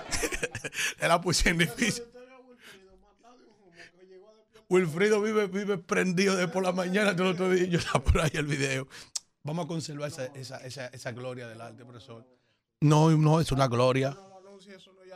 Sí, profesor, pero es una gloria. Nosotros tenemos que respetar a Wilfrido. Wilfrido parece que, que ha perdido el tino, anda saltándose de romo hasta de antes de entrar a los programas. Coño, Wilfrido, qué manera. ¿Cómo? Y lo llevaban a sentar para el mueble a entrevistarlo y él que no, que por Prendido estaba en Despierta América. Pero ya. Sí, prendido. El maestro Pero Wilfrido. matado y humo haciendo picos. Sí. Mira, te digo una cosa. Borracho como un perro. En buen dominicano, estaba Wilfrido Valga. Ya yo no quería meter esa vaina, pero este hombre me mete esa vaina. a mí. Sí, sí, estaba chochando. Sí, Sí, usted sabe que, el- eh, que no hay una cosa que haga más mueca que un borracho. Amigo mío, Wilfrido. Oh, pero ven acá. Entonces, miren, señores. Eh, qué bueno que se dio un ejemplo con esas personas que constituyeron un esquema de estafa con un grupo de dominicanos eh, que viven aquí en el extranjero, que todo su sacrificio se lo dieron a ese delincuente de Manuel Rivera, señores. Y hubo una escena también muy penosa, como tú tienes la capacidad de involucrar hasta tu familia. Y vi su hijo que iba al lado del esposado. Eso es algo, eso es algo, mira, tétrico. Eso es algo que de verdad que lastima. Eh, cómo la gente no tiene conciencia, involucra a sus hijos. ¿Cómo yo voy a involucrar a mi hijo en cosas mal hechas? Capaz de, de mi hijo ir a una cárcel, hermano. Y, y ellos estaban en el Palacio de Justicia, lo llevaban a los dos, amarrados cada uno de la misma esposa. Una cosa increíble. Y, y siempre con el mismo cuento, el mismo cuento de Jairo, el de Harvard, el mismo cuento de Mantequilla, que querían que lo suelten y que para ellos pagar. ¿Tú quieres pagar? Paga desde la cárcel. Porque al parecer, todo ese dinero que manejó ese tunante, lo malgastó. Porque no hay una cosa más rastrera que un ladrón. ¿Ustedes sabían eso? El ladrón, por ejemplo, si te roba un reloj que vale 16 mil dólares, hace como el haitiano, Tanocao, del show de mediodía, que empezaba a vender un cuadro en 200 mil pesos y termina- terminaba dándolo en 50. El, el ladrón de por es rastrero. Se roba un reloj de 20 mil dólares y lo da en mil dólares, 50 mil pesos. Una cosa increíble. Entonces, es verdad lo que dicen esa gente, Feliporte. Feliporte te han pagado de los cuartos que han robado, de esos cuartos fue que le pagó, porque ¿qué es lo que es ladrón, estafador? Se está hablando de un hombre que manejó más de 700 millones de pesos, un escándalo. Aquí se le ha faltado respeto al dinero. ¿Usted sabe lo que son 700 millones de pesos? Que lo dejen pagar, que pague de adentro. Todavía vienen, hay, eh, Colón viene y encuentra indios. Pero también. muchísimo. La gente sí. es muy pendeja. Y el también. daño que se le hace también a ese negocio, porque así aquí hay reputadas marcas. Y eso, ese, eso que está aconteciendo ahí, no es que nunca había acontecido, pero en esta magnitud no había acontecido. En otro orden también, eh, sucedió algo ayer. Usted no terminó ya. No, no, tengo, no, espérate. Eh, ayer pusieron en libertad por fin a Freddy Hidalgo, quien fue ministro Tonto útil fue que le dio el juez. de salud y a Germosén, a Rafael Germosén, que fue contralor. Oigan que tiene eso. Ustedes saben que yo desde el primer momento que empezó la lucha anticorrupción del afamado Ministerio Público Independiente, primero yo decía que no era independiente, que eso no era verdad. Mucha gente, eh, aquí se hizo una campaña increíble para que sea Miriam Germán Brito, quien encabece la Procuraduría General de la República. Yo expuse también mis razones por lo que yo entendía que ella no era tan santa como se la han pintado a la sociedad. Estamos buscando a Camacho, no sé dónde está Camacho metido. ¿Ustedes no han visto que ha desaparecido? Wilson Camacho nadie lo ve. Porque yo he dicho que esa gente, yo estaba de acuerdo con que se judicializaran todos esos casos, pero que se haga justicia, como está establecido en el ordenamiento jurídico nuestro, en este caso en el Código Procesal Penal. Porque esta ha sido una justicia que cree en la presunción de culpabilidad, no en la presunción de inocencia que está establecida en el Código Procesal Penal. Hasta que una gente no ha sido condenada y, y haya adquirido en su sentencia la calidad de lo irrevocablemente juzgado, una persona goza de la presunción de inocencia, que ha sido todo lo contrario. Se han aplicado condenas anticipadas a personas que nosotros no sabemos cuál va a ser su suerte. Por ejemplo, Luis Dicen, que dijo ayer, el Ministerio Público está pidiendo en apelación 12 años, que él fue absuelto en un tribunal de primera instancia. Esa persona purgó más de un año en una cárcel. Si la Corte ratifica su libertad, ¿quién le paga el año y medio en prisión a Luis Dicen, a Luis Michel Dicen, el de la Operación 3? Usted puede estar de acuerdo o no si él es culpable o inocente, pero las decisiones de los tribunales son los que establecen si usted es culpable o inocente.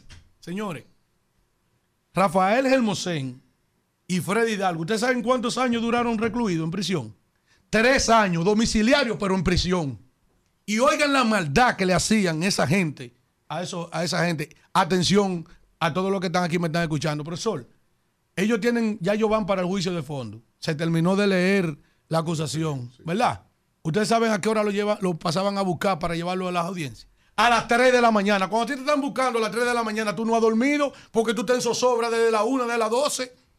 A las 3 de la mañana se, aparecía el contingente y empezaban, miren, a pasearlo en la capital entera y lo depositaban a las 6 de la mañana en el Palacio de Justicia de Ciudad Nueva, que es donde se están conociendo. Y la, y la audiencia comenzaban a las 10. Oigan las torturas a las que fueron sometidos, para que lo sepa el país, el nivel de maldad de esa gente. Por eso es que hay gente que está escondido, porque las hojas blancas siguen cayendo, como dice el, el- el- el- el- el- el grupo Nietzsche. Es inaceptable. Eso es un abuso, eso es lo que se ha hecho. Por eso que yo le he dicho, por eso que ahora hay muchísima gente que está en el gobierno que ha opinado, no es el caso suyo, porque pasa que usted es un abogado y usted es un hombre que está convencido de lo que es la aplicación del debido proceso. Eso es tortura. Hay mucha gente que en un momento llamaba cárceles para los corruptos. Vuelvo y repito, yo no estoy diciendo que esa gente eran culpables, ni si son culpables o inocentes. Yo, yo hablo del debido proceso que todo dominicano tiene derecho, lo de abajo, lo del medio y lo de arriba. Y los que están ahora, que quisiera que se lo garanticen, también. Y el de la inmobiliaria, usted se está contradiciendo. También que se lo garanticen. Lo que ha hecho el de la inmobiliaria, algo vulgar, así, mira, muy fehaciente, hermano. usted se está contradiciendo. No, yo no me estoy contradiciendo. Porque hay crímenes que son fehacientes. Por ejemplo, yo estaba de acuerdo con que le dieran su cárcel a Jean Alain. Jean Alain presentaba peligro de fuga. Se iba a marchar. Y, de- y, y si es verdad, porque me dicen también que es mentira, de que lo de los plátanos, porque también ha inventado muchas mentiras. Moya, Moya, el publicista, que trabaja con un reputado grupo empresarial cuando salió de la cárcel, que lo tenía Jenny majándolo, en la medida de coerción, dijo, ella me dijo a mí que mienta, que me iba, que me iba, que me iba, que me, que me iba a poner en libertad. Y el tipo luchó en su medida de coerción y hasta lo absolvieron del caso. Lo, sa- lo sacaron del caso, a Moya. ¿Entiendes? Entonces tú no puedes agarrar la justicia para tú estar majando gente, líder. Porque, ¿y, y qué es lo que tú te crees? ¿Que tú, ¿Que tú eres dueño de este mundo? ¿Y tú sabes cómo era que estaba esa señora y Wilson Camacho daba el diablo encima de esa gente? Que no era que yo no estaba de acuerdo, hermano, con que se le haga justicia. Pero coño, pero al llegar a la- esos tipos duraron tres años en prisión. En su casa, pero en prisión. Gente que podían conocer su casa. Por ejemplo, ¿para dónde va Gonzalo Castillo? Y se va a sustraer del proceso. ¿Para dónde va Donald Guerrero? Y se va a, a- a sustraer del, del proceso. No se van a sustraer del proceso, están ahí. Se siguen conociendo su proceso, mi hermano. Y Jean Alain. Y Jean Alain, ese es un necio. Jean Alain es un Ah, necio. que usted tiene- Está reclu- no, es que, es que él es que se lo ha ganado. ¿Qué busca Jean Alain di que, di que haciendo di que live y hablándole di que este país ahora di que cómo puede ser di que la lucha contra la delincuencia cuando tú fuiste eh, procurador y tú no eres un buen ejemplo de esa vaina? ¿Entiendes? Pero realmente también a ese lo maltrataron, le dieron, le dieron duro. Ahora, yo, yo dije en estos días que, que tú el que le gusta dar fuerte se le olvida que tiene trasero. Y espalda. Yo no quiero decirlo. No, no, no, no. Es una palabra Es así. ordinaria. En Miren. España se dice culo. O sea, Culo. sí. Bueno, el que le, no es- a él le gusta dar fuerte tiene que acordarse Sí, que también tiene culo. España, Eso no no es mala España. palabra. Bueno, miren, sí, sí, eh, sí. Ya, ya. Tres, No, no, espérate, 15 no, no, no, espérate, espérate. Tú sabes que, señores, nosotros eh, acostumbramos a estar pos- postergando las cosas. Hay unos temas sociales que yo no he visto a ninguno de los candidatos a la presidencia abordar. Y es una preocupación de un amplio sector de la sociedad dominicana. Y es la manera en que las ARS, las AFP, se siguen enri- enriqueciendo, favoreciéndose, favoreciendo y ampliando sus arcas con el dinero del empresariado y el dinero del empleador, del empleado. Porque mucha gente dice, yo tengo 3 millones de pesos Sí. en esas cuentas, pero gran parte de ese dinero lo aporta el empresariado y una parte lo, lo- lo aporta eh, el empleado. Aquí se ha legislado de forma abusiva para que en ese sistema de las ARS y las AFP, el mismo que ha demandado Pedro Botello, esas grandes empresas que son unidades de intermediación, todos los años es una vergüenza cuando ellos reportan que se ganaron este año 8 mil, 9 mil millones. Y aquí los hombres y mujeres de la República Dominicana cagalitroso con 65 años, que era con 60, es que podrán ver su dinero. Y las pensiones que vienen ahora, cuando entren, eso va a dar vergüenza y son irrisorias. Aquí debería la clase política ponerse de acuerdo para dejar de ser tan abusadora y garantizarle a esos grandes capitalistas que manejan ese bollo de dinero que ha manoseado todo el mundo menos el dueño del dinero. Lo ha manoseado el Estado en bonos de deuda, en papeles de deuda. Oye bien, ajá, los ricos, los dueños de esas AFP y esas ARS, todos los años le quedan miles de millones para comprar helicópteros, casa, casa aquí, en el extranjero, carros de alta gama, eh, aviones de buena vida, y el pobre no le dan ni un maldito peso de su cuarto. Si yo tengo hoy 48 años de edad y yo tengo, por ejemplo, un millón y medio de pesos, el fondo, los fondos de la AFP, si me dan medio millón a mí de mi millón y medio, no se va a caer el fondo porque de esos mismos cuartos lo cogen y se lo prestan ellos mismos y los bancos hacen negocio. Entonces, sería bueno que en una oferta electoral, porque la gente, la gente tiene mucha oportunidad y ahora mismo de quitarse mucha vaina, así como la gente tiene la oportunidad de salir de este mal gobierno, de esta pesadilla. 20 minutos. tiene. Así como este pueblo tiene la oportunidad en cada municipio de salir de esos malditos alcaldes que le han dado dolor de cabeza, como le está dando Andújar, ya, llévatelo. Bueno, regresamos, regresamos en este rumbo de la mañana y vamos a recibir nuestra invitada especial, Pero con un aplauso. la doctora Estel de la Cruz, para hablar de sexo en el rumbo de la Sexo en mañana. la ciudad. No, son las- Eh, son entonces, vamos a educar a la gente. Doctora, ¿cuál es el tema de hoy? Vamos Hoy a que- ver. Buenos días en este nuevo año, aquí de nuevo. Eh, hoy quiero conversar un tema que es muy frecuente y que se habla poco, que es el miedo al sexo. ¿Cómo? Las fobias, la aversión al ¿y sexo. hay gente que le tiene claro miedo a que eso? sí, claro que sí. ¿En qué consiste? son felices, viven el en- mi- No son felices, Israel. ¿En qué consiste el miedo al sexo? Son personas, generalmente mujeres. Es más frecuente en las mujeres. Los que en hombres el no tienen miedo. Ellas, eh, va- vamos a hablar específicamente de las mujeres. Aplica a hombres también, pero es muy poquita la tasa. El hombre siempre tiene el taco entizado. Así mismo, eh, cuando la mujer presenta esta situación, presenta de una manera constante rechazo a la vida íntima con la pareja. La- el hablarle de relación sexual la estresa. Y cuando el caso es grave, una simple caricia, beso o abrazo, ella lo rechaza. Algo que pueda involucrar una vida íntima y que vaya más profundo al acto sexual, ya ella se está alejando. Pero cuando viene a ver, doctora, es que el tipo no sabe tratarla, no le ¿Qué encontra- puede generar no le puede encontrar el No truquito. necesariamente. y Ella ha sido entonces le tiene violada. O tiene algún, Vamos a tra- ver, o tiene algún doctora, ¿qué- trauma. ¿Qué, genera usualmente ese tipo de, de Primero, trastorno? oye, negrito lindo. El 4.5% de las mujeres que llegan a mi consulta, increíble, llegan con aversión al sexo. Oigan bien, cuando la mujer padece esta enfermedad, vamos a llamarla así, esta patología, ¿Qué porcentaje? cree 4.5 de las que llegan a la consulta de ginecología cree, eh, llegan con aversión al sexo. De hecho, cuando una mujer padece esta situación, cree que es la única que le pasa esto en, en la vida.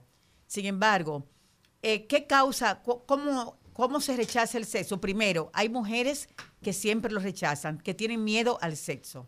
Segundo, hay personas que lo presentan con una persona, una mujer le presenta, le pasa esto con un hombre en específico, con una pareja es- específica. Y Pero con otra no. Pero con otras no. Ah, no, ya, ese es el Y trato. tercero, la postraumática, la que después de un maltrato o una violación o una mala experiencia en la vida sexual presenta rechazo al sexo.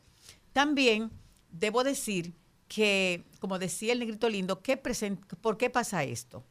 Mira, es bien interesante. Hay causas que producen esto. Pero debo decir antes que cuando esto pasa, eh, esto, eh, que en casos severos, la persona, la mujer que le pasa esto, mantiene un estado de ansiedad moderado de manera continua, un malestar psicológico que le puede producir cuadros de alteración en su respiración, eh, un shot, le aumenta la frecuencia cardíaca, se sienten tensas, eh, tristes, angustiada, con sensación de asco, de ansiedad y de repulsión solamente el pensar que va a tener relación sexual. Le causa todo este tipo de sentimientos, le puede generar. Sin embargo, ¿qué hace la mujer? ¿Qué armas busca? Ella sabe que tiene una situación que rechaza el sexo. Ella no quiere ser así. Ella quiere disfrutar como disfruta todo el mundo, pero el miedo puede más que ella porque sabemos que el miedo es irracional. Y aunque ella sabe que le pasa eso, evita, evita cualquier situación que le comprometa, una, que le involucre un, un compromiso de intimidad. ¿Y qué hace la mujer en defensa? Se acuesta más temprano, se acuesta más tarde, esta misma mujer se arregla poco para eh, no verse tan atractiva o aumenta sus horas laborales. Ella busca Oh, herramientas para haciendo rechazar el hombre Ciencia hoy. para rechazar al hombre. Está poniendo a muchos Sí. hombres alerta la Sí, doctora. Sí, señor. Y puede haber en los casos graves, negrito, no casos de pánico, donde la mujer se marea, se desmaya, le da náusea, Maldita, me engañaste. aumenta la frecuencia respiratoria, la cardíaca y queda en shot, queda tensa y tan tensa no va a tener una relación sexual ni va a disfrutar. Ahora, causas. ¿Qué causa esto? Que el negrito está preocupado. No, Primero, A ese le están acostando Y temprano. esto- y esto es bueno decirlo. Si se me acuesta temprano, arranco por otro lado. Ay, cuidado. Y esto Oh. es bueno Oh. decirlo. El negrito habla en sentido figurado, pero ojo. Él no hace eso. Ahorita no se duerme esa mujer. No. Le toca, le Pero toca una semana en el él, di- estudio. él no dijo, joda mucho. él dijo algo importante y quiero aclararlo. Como tengo un paciente que me llama, doctora, mi mujer en ningún momento quiere tener relación sexual conmigo, me anda huyendo. Pero se molesta si, si él se va para la calle a buscar otra cosa. Claro, Ella entonces también. No tiene algo que ir para la importante calle a buscar cuando otra la mujer cosa. no Ah, atiende no- a su pareja. Divórciese. Divórciese. Profesor, oiga, oiga, Divórciese. maestro, oiga, oiga, maestra. Tiene solución, Daniela. maestra, oiga, ella no quiere entregar, ni, y no- ni quiere Ni que quiere. él busque, Tiene- ni ella ni prieta, ni, Ni lava ni presta la lava ni batea. presta la batea. Daniela, Oh, el negrito dijo algo importante, hay que buscarle solución porque el hombre toma esa conducta. Él lo dijo en broma, pero el hombre broma. toma esa conducta. Pero si la mujer está cansada, doctora. En un sentido Ah, figurado. Vamos a fregar los dos. Si Vamos a trapear los dos. si los usted no la Oh. Causas, Si usted no la va a buscar, no la va a causas ahora. de miedo a- o aversión al sexo. Una educación rígida, puritana, donde se crían las chicas que el sexo es algo sucio o negativo. Segundo, Perverso. Postraumática después de una primera experiencia sexual o de un abuso o de una violación Hombre, bruto. o un maltrato, como dice aquí mi amigo, Un mi hombre que compañero, no tiene los detalles. que no tenga los no entra la detalles, mala. que es, es no, cuidado, agresivo, cuidado. puede conllevar a este tipo de conducta. Y tercero, las disfunciones sexuales, que están de fondo, de base. Las disfunciones Doctora, ¿cómo se sexuales. trata eso? No, profesor, falta Voy la para reversa. allá. Que con la doctora no. Vaya para la consulta. O sea, la disfunción es que Yo creo que no, yo no tengo Pero- ese pero problema espérate. porque estamos hablando de la mujer. Ella dijo la disfunción sexual, o sea, ya a la mujer le coge miedo porque el hombre no Yo funciona. quiero preguntarle a la doctora. Ah, oye, No, bien. doctora. Por eso es que a ti te Dijiste- está botando dijiste temprano. doctora, escuche que usted no está Doctora, la masturbación, doctora. ¿Qué Espérate, espérate, no me Ese fue el tema. fue el tema. Ese fue el Tiene- tema. ese no es el Tiene que tema. explicar. Está como la jipeta. Que le Compañero, a que se aguante, Profesor, está No te como la jipeta que le continúa la... Para que aclaremos una cosa, doctora, porque la Está como la entrevista sea... que dejó hacer la usted, está, explicando eh, lo que le pasa a las mujeres cuando sufren de eso, ¿verdad? Entonces yo le pregunto a usted, yo le pregunto, cuando una mujer tiene esa condición, ¿eh, ¿cómo eso se trabaja? Porque eso tiene Con que eso se trabaja, tiene solución. Pero espérate de la es lindo, tiene sexual porque ella no. Pero que la disfunción es de la mujer, Pero no del no, hombre. No, sí, del él hombre. dijo un dato muy ¿Qué importante. él Él, habló como un profesional. Oye, Ah, ¿qué es lo que él, hizo, él, hizo, él hizo una intervención excelente. ¿Qué fue lo que dijo? Porque Vamos. en el punto 3, cuando una mujer tiene, oye bien, fue muy bueno lo que pasó entre los dos.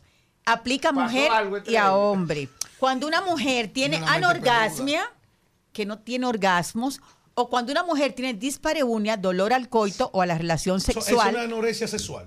o cuando una mujer tiene vaginismo, que no se le puede ni tocar, ¿Qué es lo que es vaginismo? que no puede puede el hombre penetrar el pene en su vagina de ninguna manera, ¿Pero ¿Por qué? Que le de duele. Cerrada, ninguna manera se cierra. Ah, se cierra. Como tuve una paciente hermosa, una muchacha linda, con tres años de casada, nunca la habían penetrado, no lo permitía Tres ella. años de casada.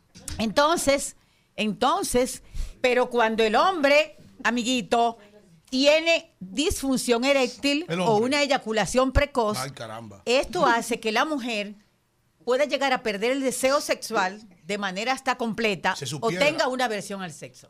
La mujer Ah. tiene una reacción con la respuesta del hombre, ella se retrae, pierde el deseo y también puede caer en fobia al sexo, Hombre en miedos flojo. sexuales. No, hombre, no. No. Tranquilo. Entonces pasa algo importante. El sistema nervioso simpático se dispara, pone en alerta a nuestro cuerpo, que da la sensación de que estoy ante una situación de peligro. El cuerpo se tensa, un cuerpo tenso, rígido, no va a permitir una vida sexual íntima con una pareja y va a pasar Ahora- que tenga una un pensamiento y una conducta negativa para el sexo. Pero- Ahora, sí. hay solución. Hay solución. Doctora, usted sabe que la galleta tiene su reversa de la tabaná. Ahora la pregunta mía es, cuando es lo contrario? También el, ese el otro- temor del hombre. ¿En qué se expresa el hombre que, que tiene una hembra ahí y tiene miedo a, a enfrentarse? Por, un porque, él, que- porque él cree que va- no, No, porque- es gay, es no, porque él cree que va a tener poco rendimiento ante esa verdad. es lo mismo, Eh, es el lo hombre mismo. también tiene temor. ¿Por qué usted no habla No, del temor es del que hombre? Es para los dos, primo, gay. pero es más frecuente en la mujer. En la- es más fre- es Seguro. fre- claro, paren, pasen el hombre, pero la, la que generalmente se comporta así es la mujer. El hombre Ahora, siempre está listo para el hombre siempre tirar para adelante en el generalmente, timoneo. Si no se bebe su generalmente. pastilla de la que tú bebes. Otra cosa que pasa, hay otros factores, Israel. El hombre siempre está listo ¿Cómo para timoniar. son Cuando no tengo inconformidad con mi cuerpo, cuando tengo una autoestima baja, cuando tengo Doctora, miedo a quedar entonces, El embarazada, hombre que está sobrado de eso es que tiene la autoestima alta.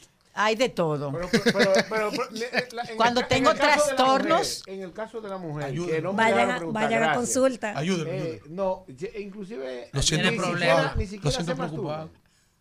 Sí, y sobre todo en la mujer que tiene vaginismo, la que no se le puede penetrar, ella permite que la masturben y que le hagan otras cosas, pero cuando llegó a la penetración, ahí ella para. No lo Y permite. si se ve y ve ya mucho romo o se da una droga, una No, no ella, funciona. ella sale. ¿eh? Hay que buscar ayuda Sí, sí, no, porque- profesional. Tiene la solución, la Hay que ir solución. donde la Si ella- doctora si Esther de ella la está Cruz. prendida, Terapia. No si ella está funciona. prendida, ella prendía. No, No entrega. Mira, ¿eh? no. Ni así entrega. En un, No. 20 un 18 años esa No. mujer prendía. El solo hecho, Doctora. primo, de ella pensar que va a tener relación sexual, debo decirle. Se le ve el humo.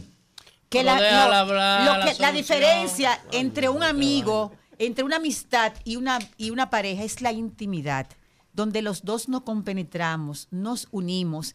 Y cuando eso, es- miren, señores, cuando hay una fobia al sexo, eso tiene, eh, es un tema del limitante, que tiene, otros no, nada más no se enfocan en lo sexual, involucra y daña la vida de la pareja. Doctora, ¿y en qué Porque- consiste la terapia? O sea, una persona va con una situación a su consultorio. ¿En qué consiste esa terapia, por ejemplo? Espérate, Danira. Otros factores, Israel.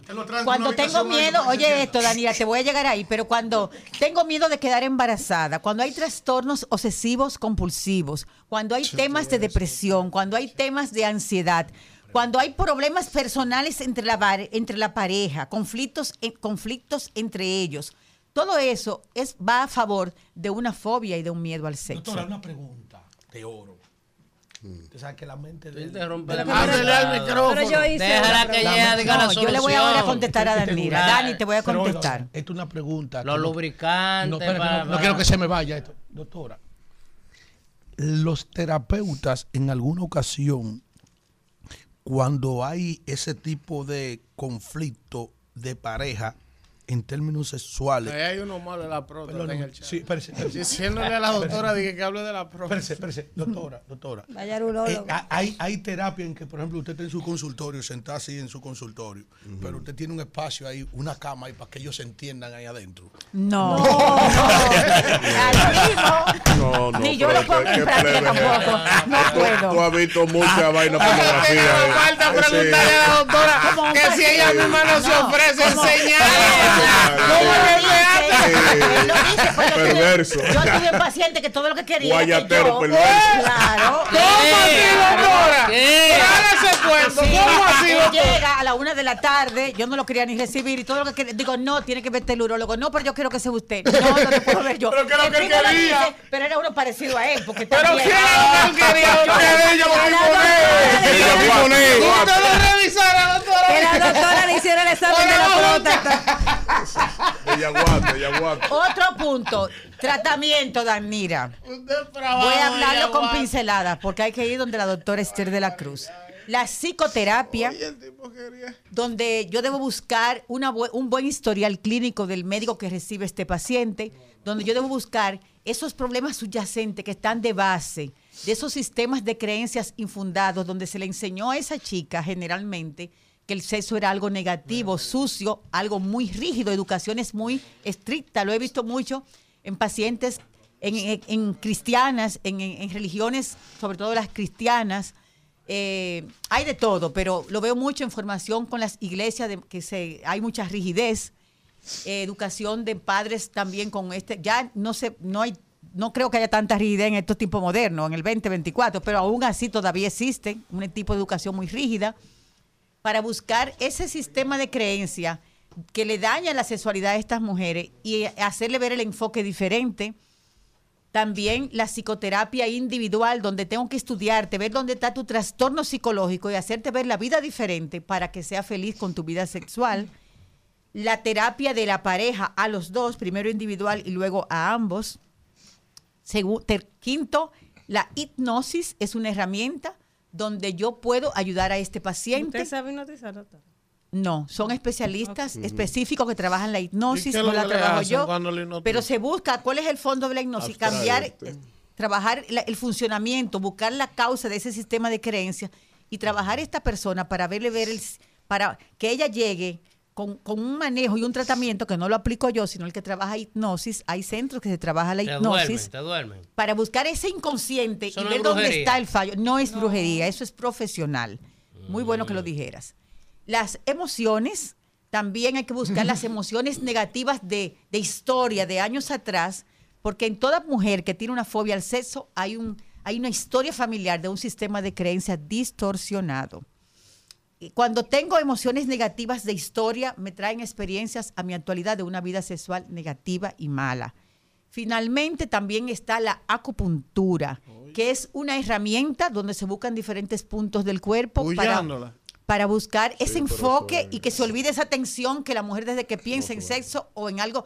De hecho, estas mujeres, señores, cuando están tratando a una persona que te conocen, comienza, estoy con- tengo un enamorado, me siento bien, me gusta, pero cuando comenzó a intimar y ya se profundiza, ya tenemos tiempo, comienzan las rupturas. Comienzo a cortar hasta que finalmente me quedo sola y lo alejo, lo distancio, porque veo que está en serio, que quiere... Sí, es algo muy fuerte, es muy... No es tan sencillo. Daña la relación del, del manejo entre No, y las entonces me imagino, doctora, que esa mujer se siente mal. Ella porque quiere, ella pero no quiere, puede. pero no puede. ¿Tú te imaginas una Entonces, no así? todo está Doctora, perdido. ¿Y qué Hay pasó con esa paciente suya que tenía tres años de casada y no superó esa, esa Lubricante. Fíjate, por esa paciente hice mi maestría en sexualidad humana, porque la mayoría de los médicos ginecólogos no manejan esto. Cuando esta mujer llega, que te llega que tú te dice, vine a buscar ayuda, tengo tre- una muchacha ¿Y ella hermosa, una india elegante. Hubo que, ¿Sabe con qué se trata esto? Con dilatadores. Hay que comenzar con dil- dilatadores, terapia. Es un trabajo psicológico, Sí, y clínico físico. y físico. Sí, es sí, muy profundo, es de mucho respeto y es muy sagrado, porque la gente que eso no es un relajito, no es lo mismo vaginismo que fobia. La que tiene fobia con terapia es- es más fácil manejar. Tú la vas llevando. es un vibrador en buen español. No, Muchacho. no, No. no, él es- vamos a perdonarlo. Vanira, Israel no es médico, son dilatadores no tubitos. Israel, son tubitos larguitos que van de, me- de tamaño menor a mayor Exacto. y el médico lo va manejando y lo va tratando. No Todo se ponga a se hablar hace- de eso, Y no por otra cosa. Se- todo eso se hace con respeto, con profesionalidad y está autorizado. Ahora, el, el rol de la pareja. en- Pero hay que tratarlo a los dos, aunque la mujer tenga la Sí. fobia, hay que tratarlo a los Hay dos. que tratar al hombre. Hay que tratar el hombre porque ve- a veces el problema de ella, negrito lindo, viene de él, depende de él. Si él no está funcionando bien y ella se Doctora, y una bloquea, pregunta. Cuando Sí. un hombre atraviesa por esa situación, por ejemplo, ese esposo tenía tres, Tres años con su esposa y no había podido penetrarla. Oye, años. esto.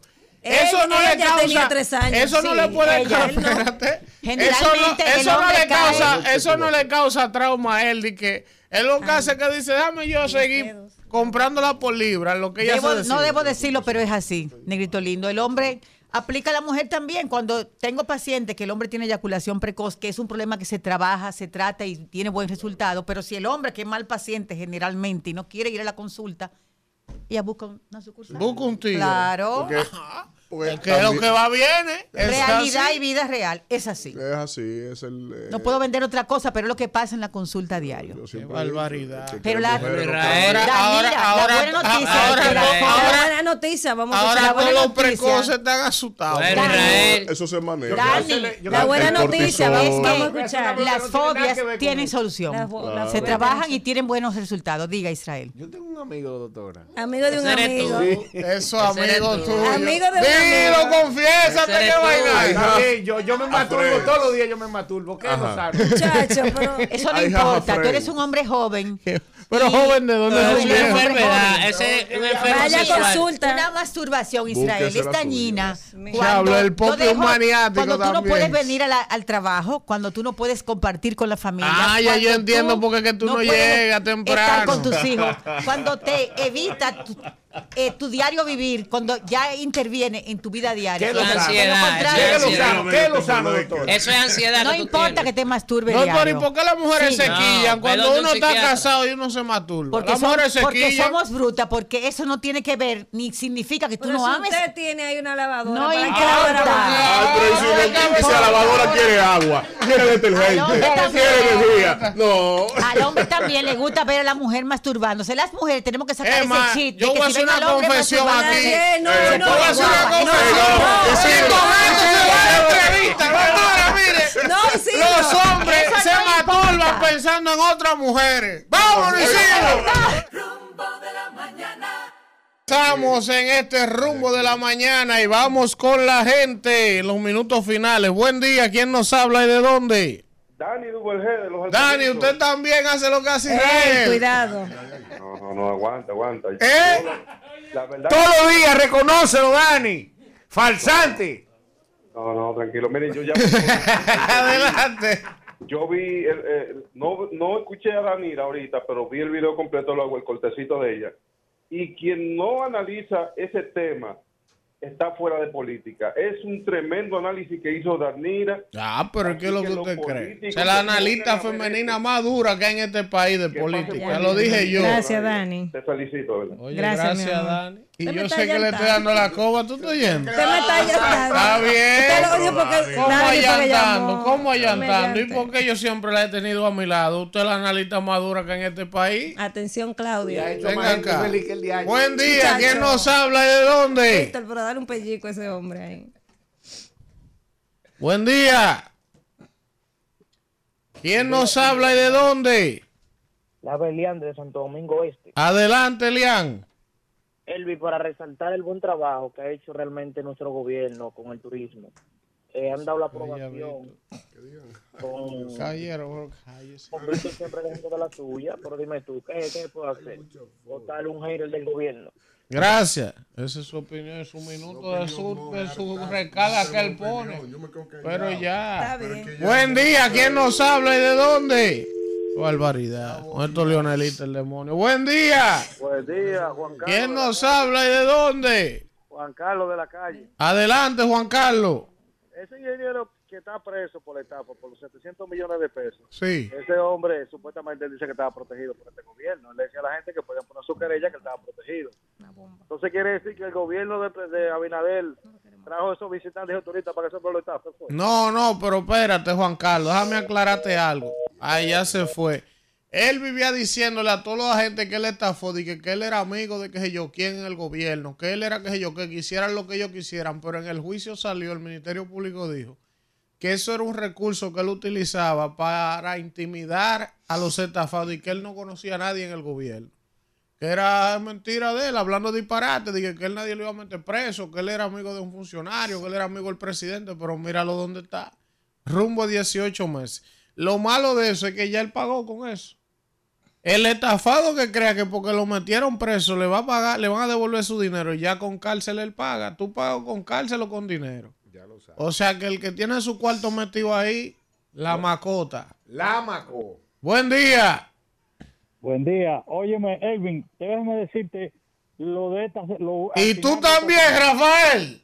óyeme, óyeme, cuando, cuando tú seas senador de la República. Gracias por yo tu voto, mi no hermano. se hable de plátano ni huevo. No, yo no voy a hablar de eso. No, porque eso es un abuso. Porque ah, cuando yo, cuando hace 10 años aquí, en este país, te daban 10 plátanos por, por un peso. Y ahora un plátano te cuesta un peso. Así que, que se dejen de estar hablando disparate de plátano. Oye, que fregón en el chat y que Israel llega tarde porque se queda jugando con el jabón. Buen día, ¿quién nos habla y de dónde? Buenos días, le habla Rubén Bonao. Adelante, Bonao. Sin duda alguna, el 2023 fue el mejor año para el turismo, gracias a la visión que tuvo el señor presidente Luis Abinader. Cómete un turista. Buen día, ¿quién nos habla y de dónde? Diablo, Víctor, por hasta eso, que se come un turista. turista. Diablo. Bárbaro. Buen sabes día. por qué dijo eso. príncipe de Galilea, que no lo pude felicitar ayer. El, el príncipe del pueblo de Galilea se movió. Óyeme, y ese gran programa que ustedes hacen a diario, que vale muchos millones de dinero, para que sepan. Pero voy a decir algo al país. Bigote, tú también. Dime, Hace lo mismo que Israel. ¿cómo así? Él se alisa el bigote.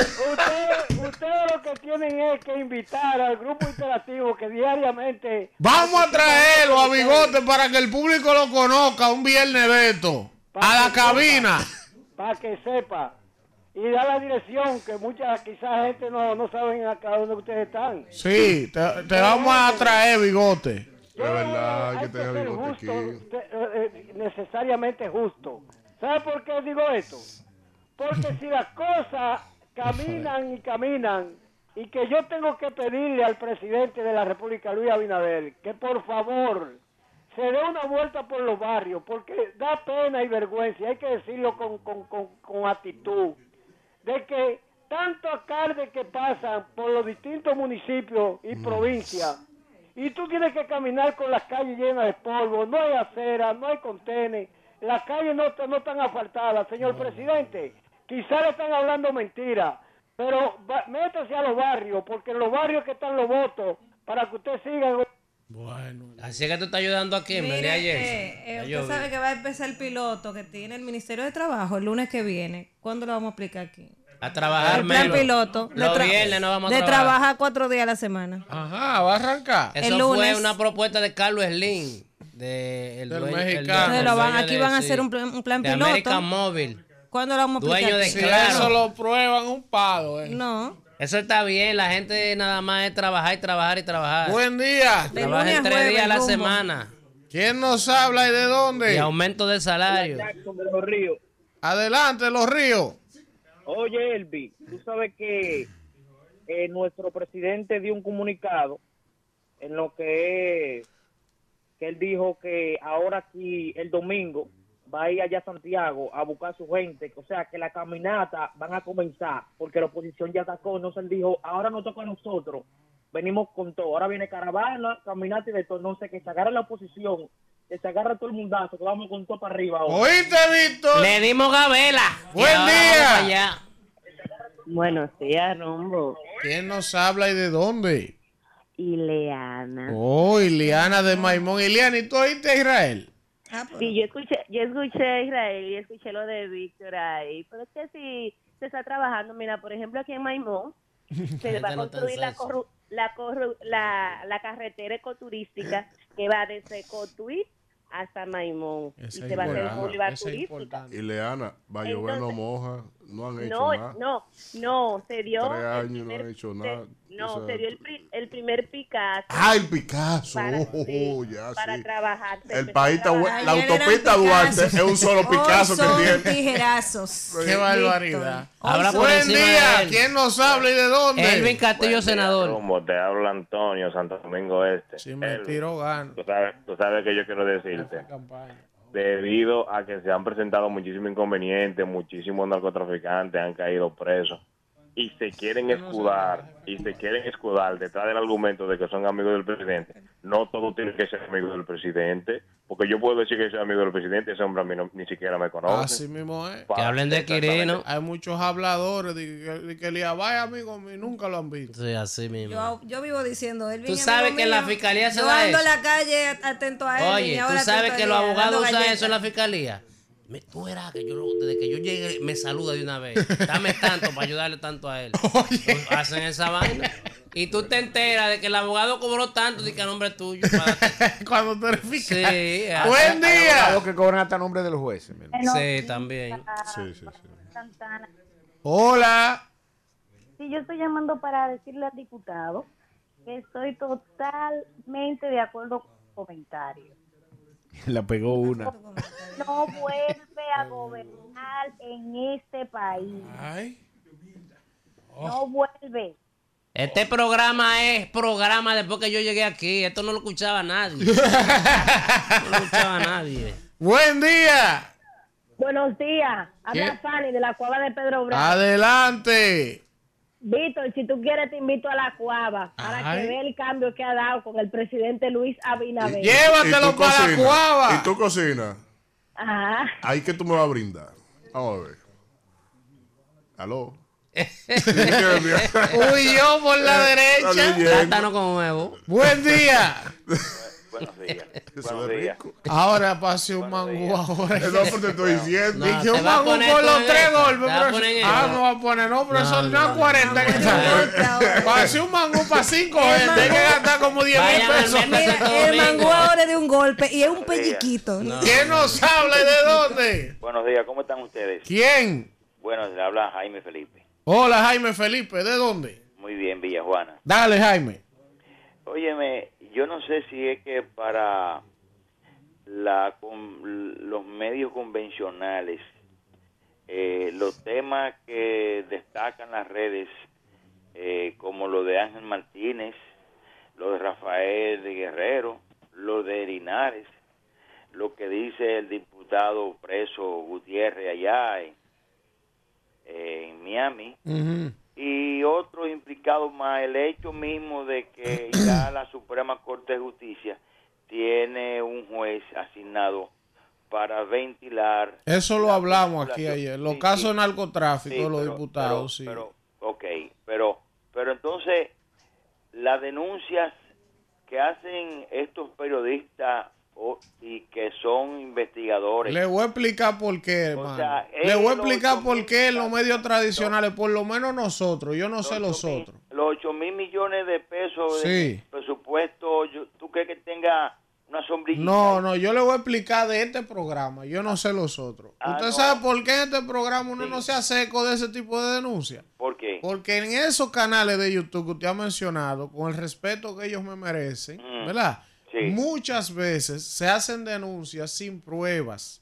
Muchas veces, entonces se dicen, se dicen muchas cosas, se dicen. Ahora, para yo decir una cosa, yo particularmente, yo tengo que tener los papeles en la mano. Porque que eso es una responsabilidad. Lo que pasa es que aquí Muy eso se bien. ha relajado, hermano. Muy- no, no, pero- Pero muy bien, muy bien. Un, un momentico, dame un segundito. Sí, por sí, favor. hable, hable. Ok.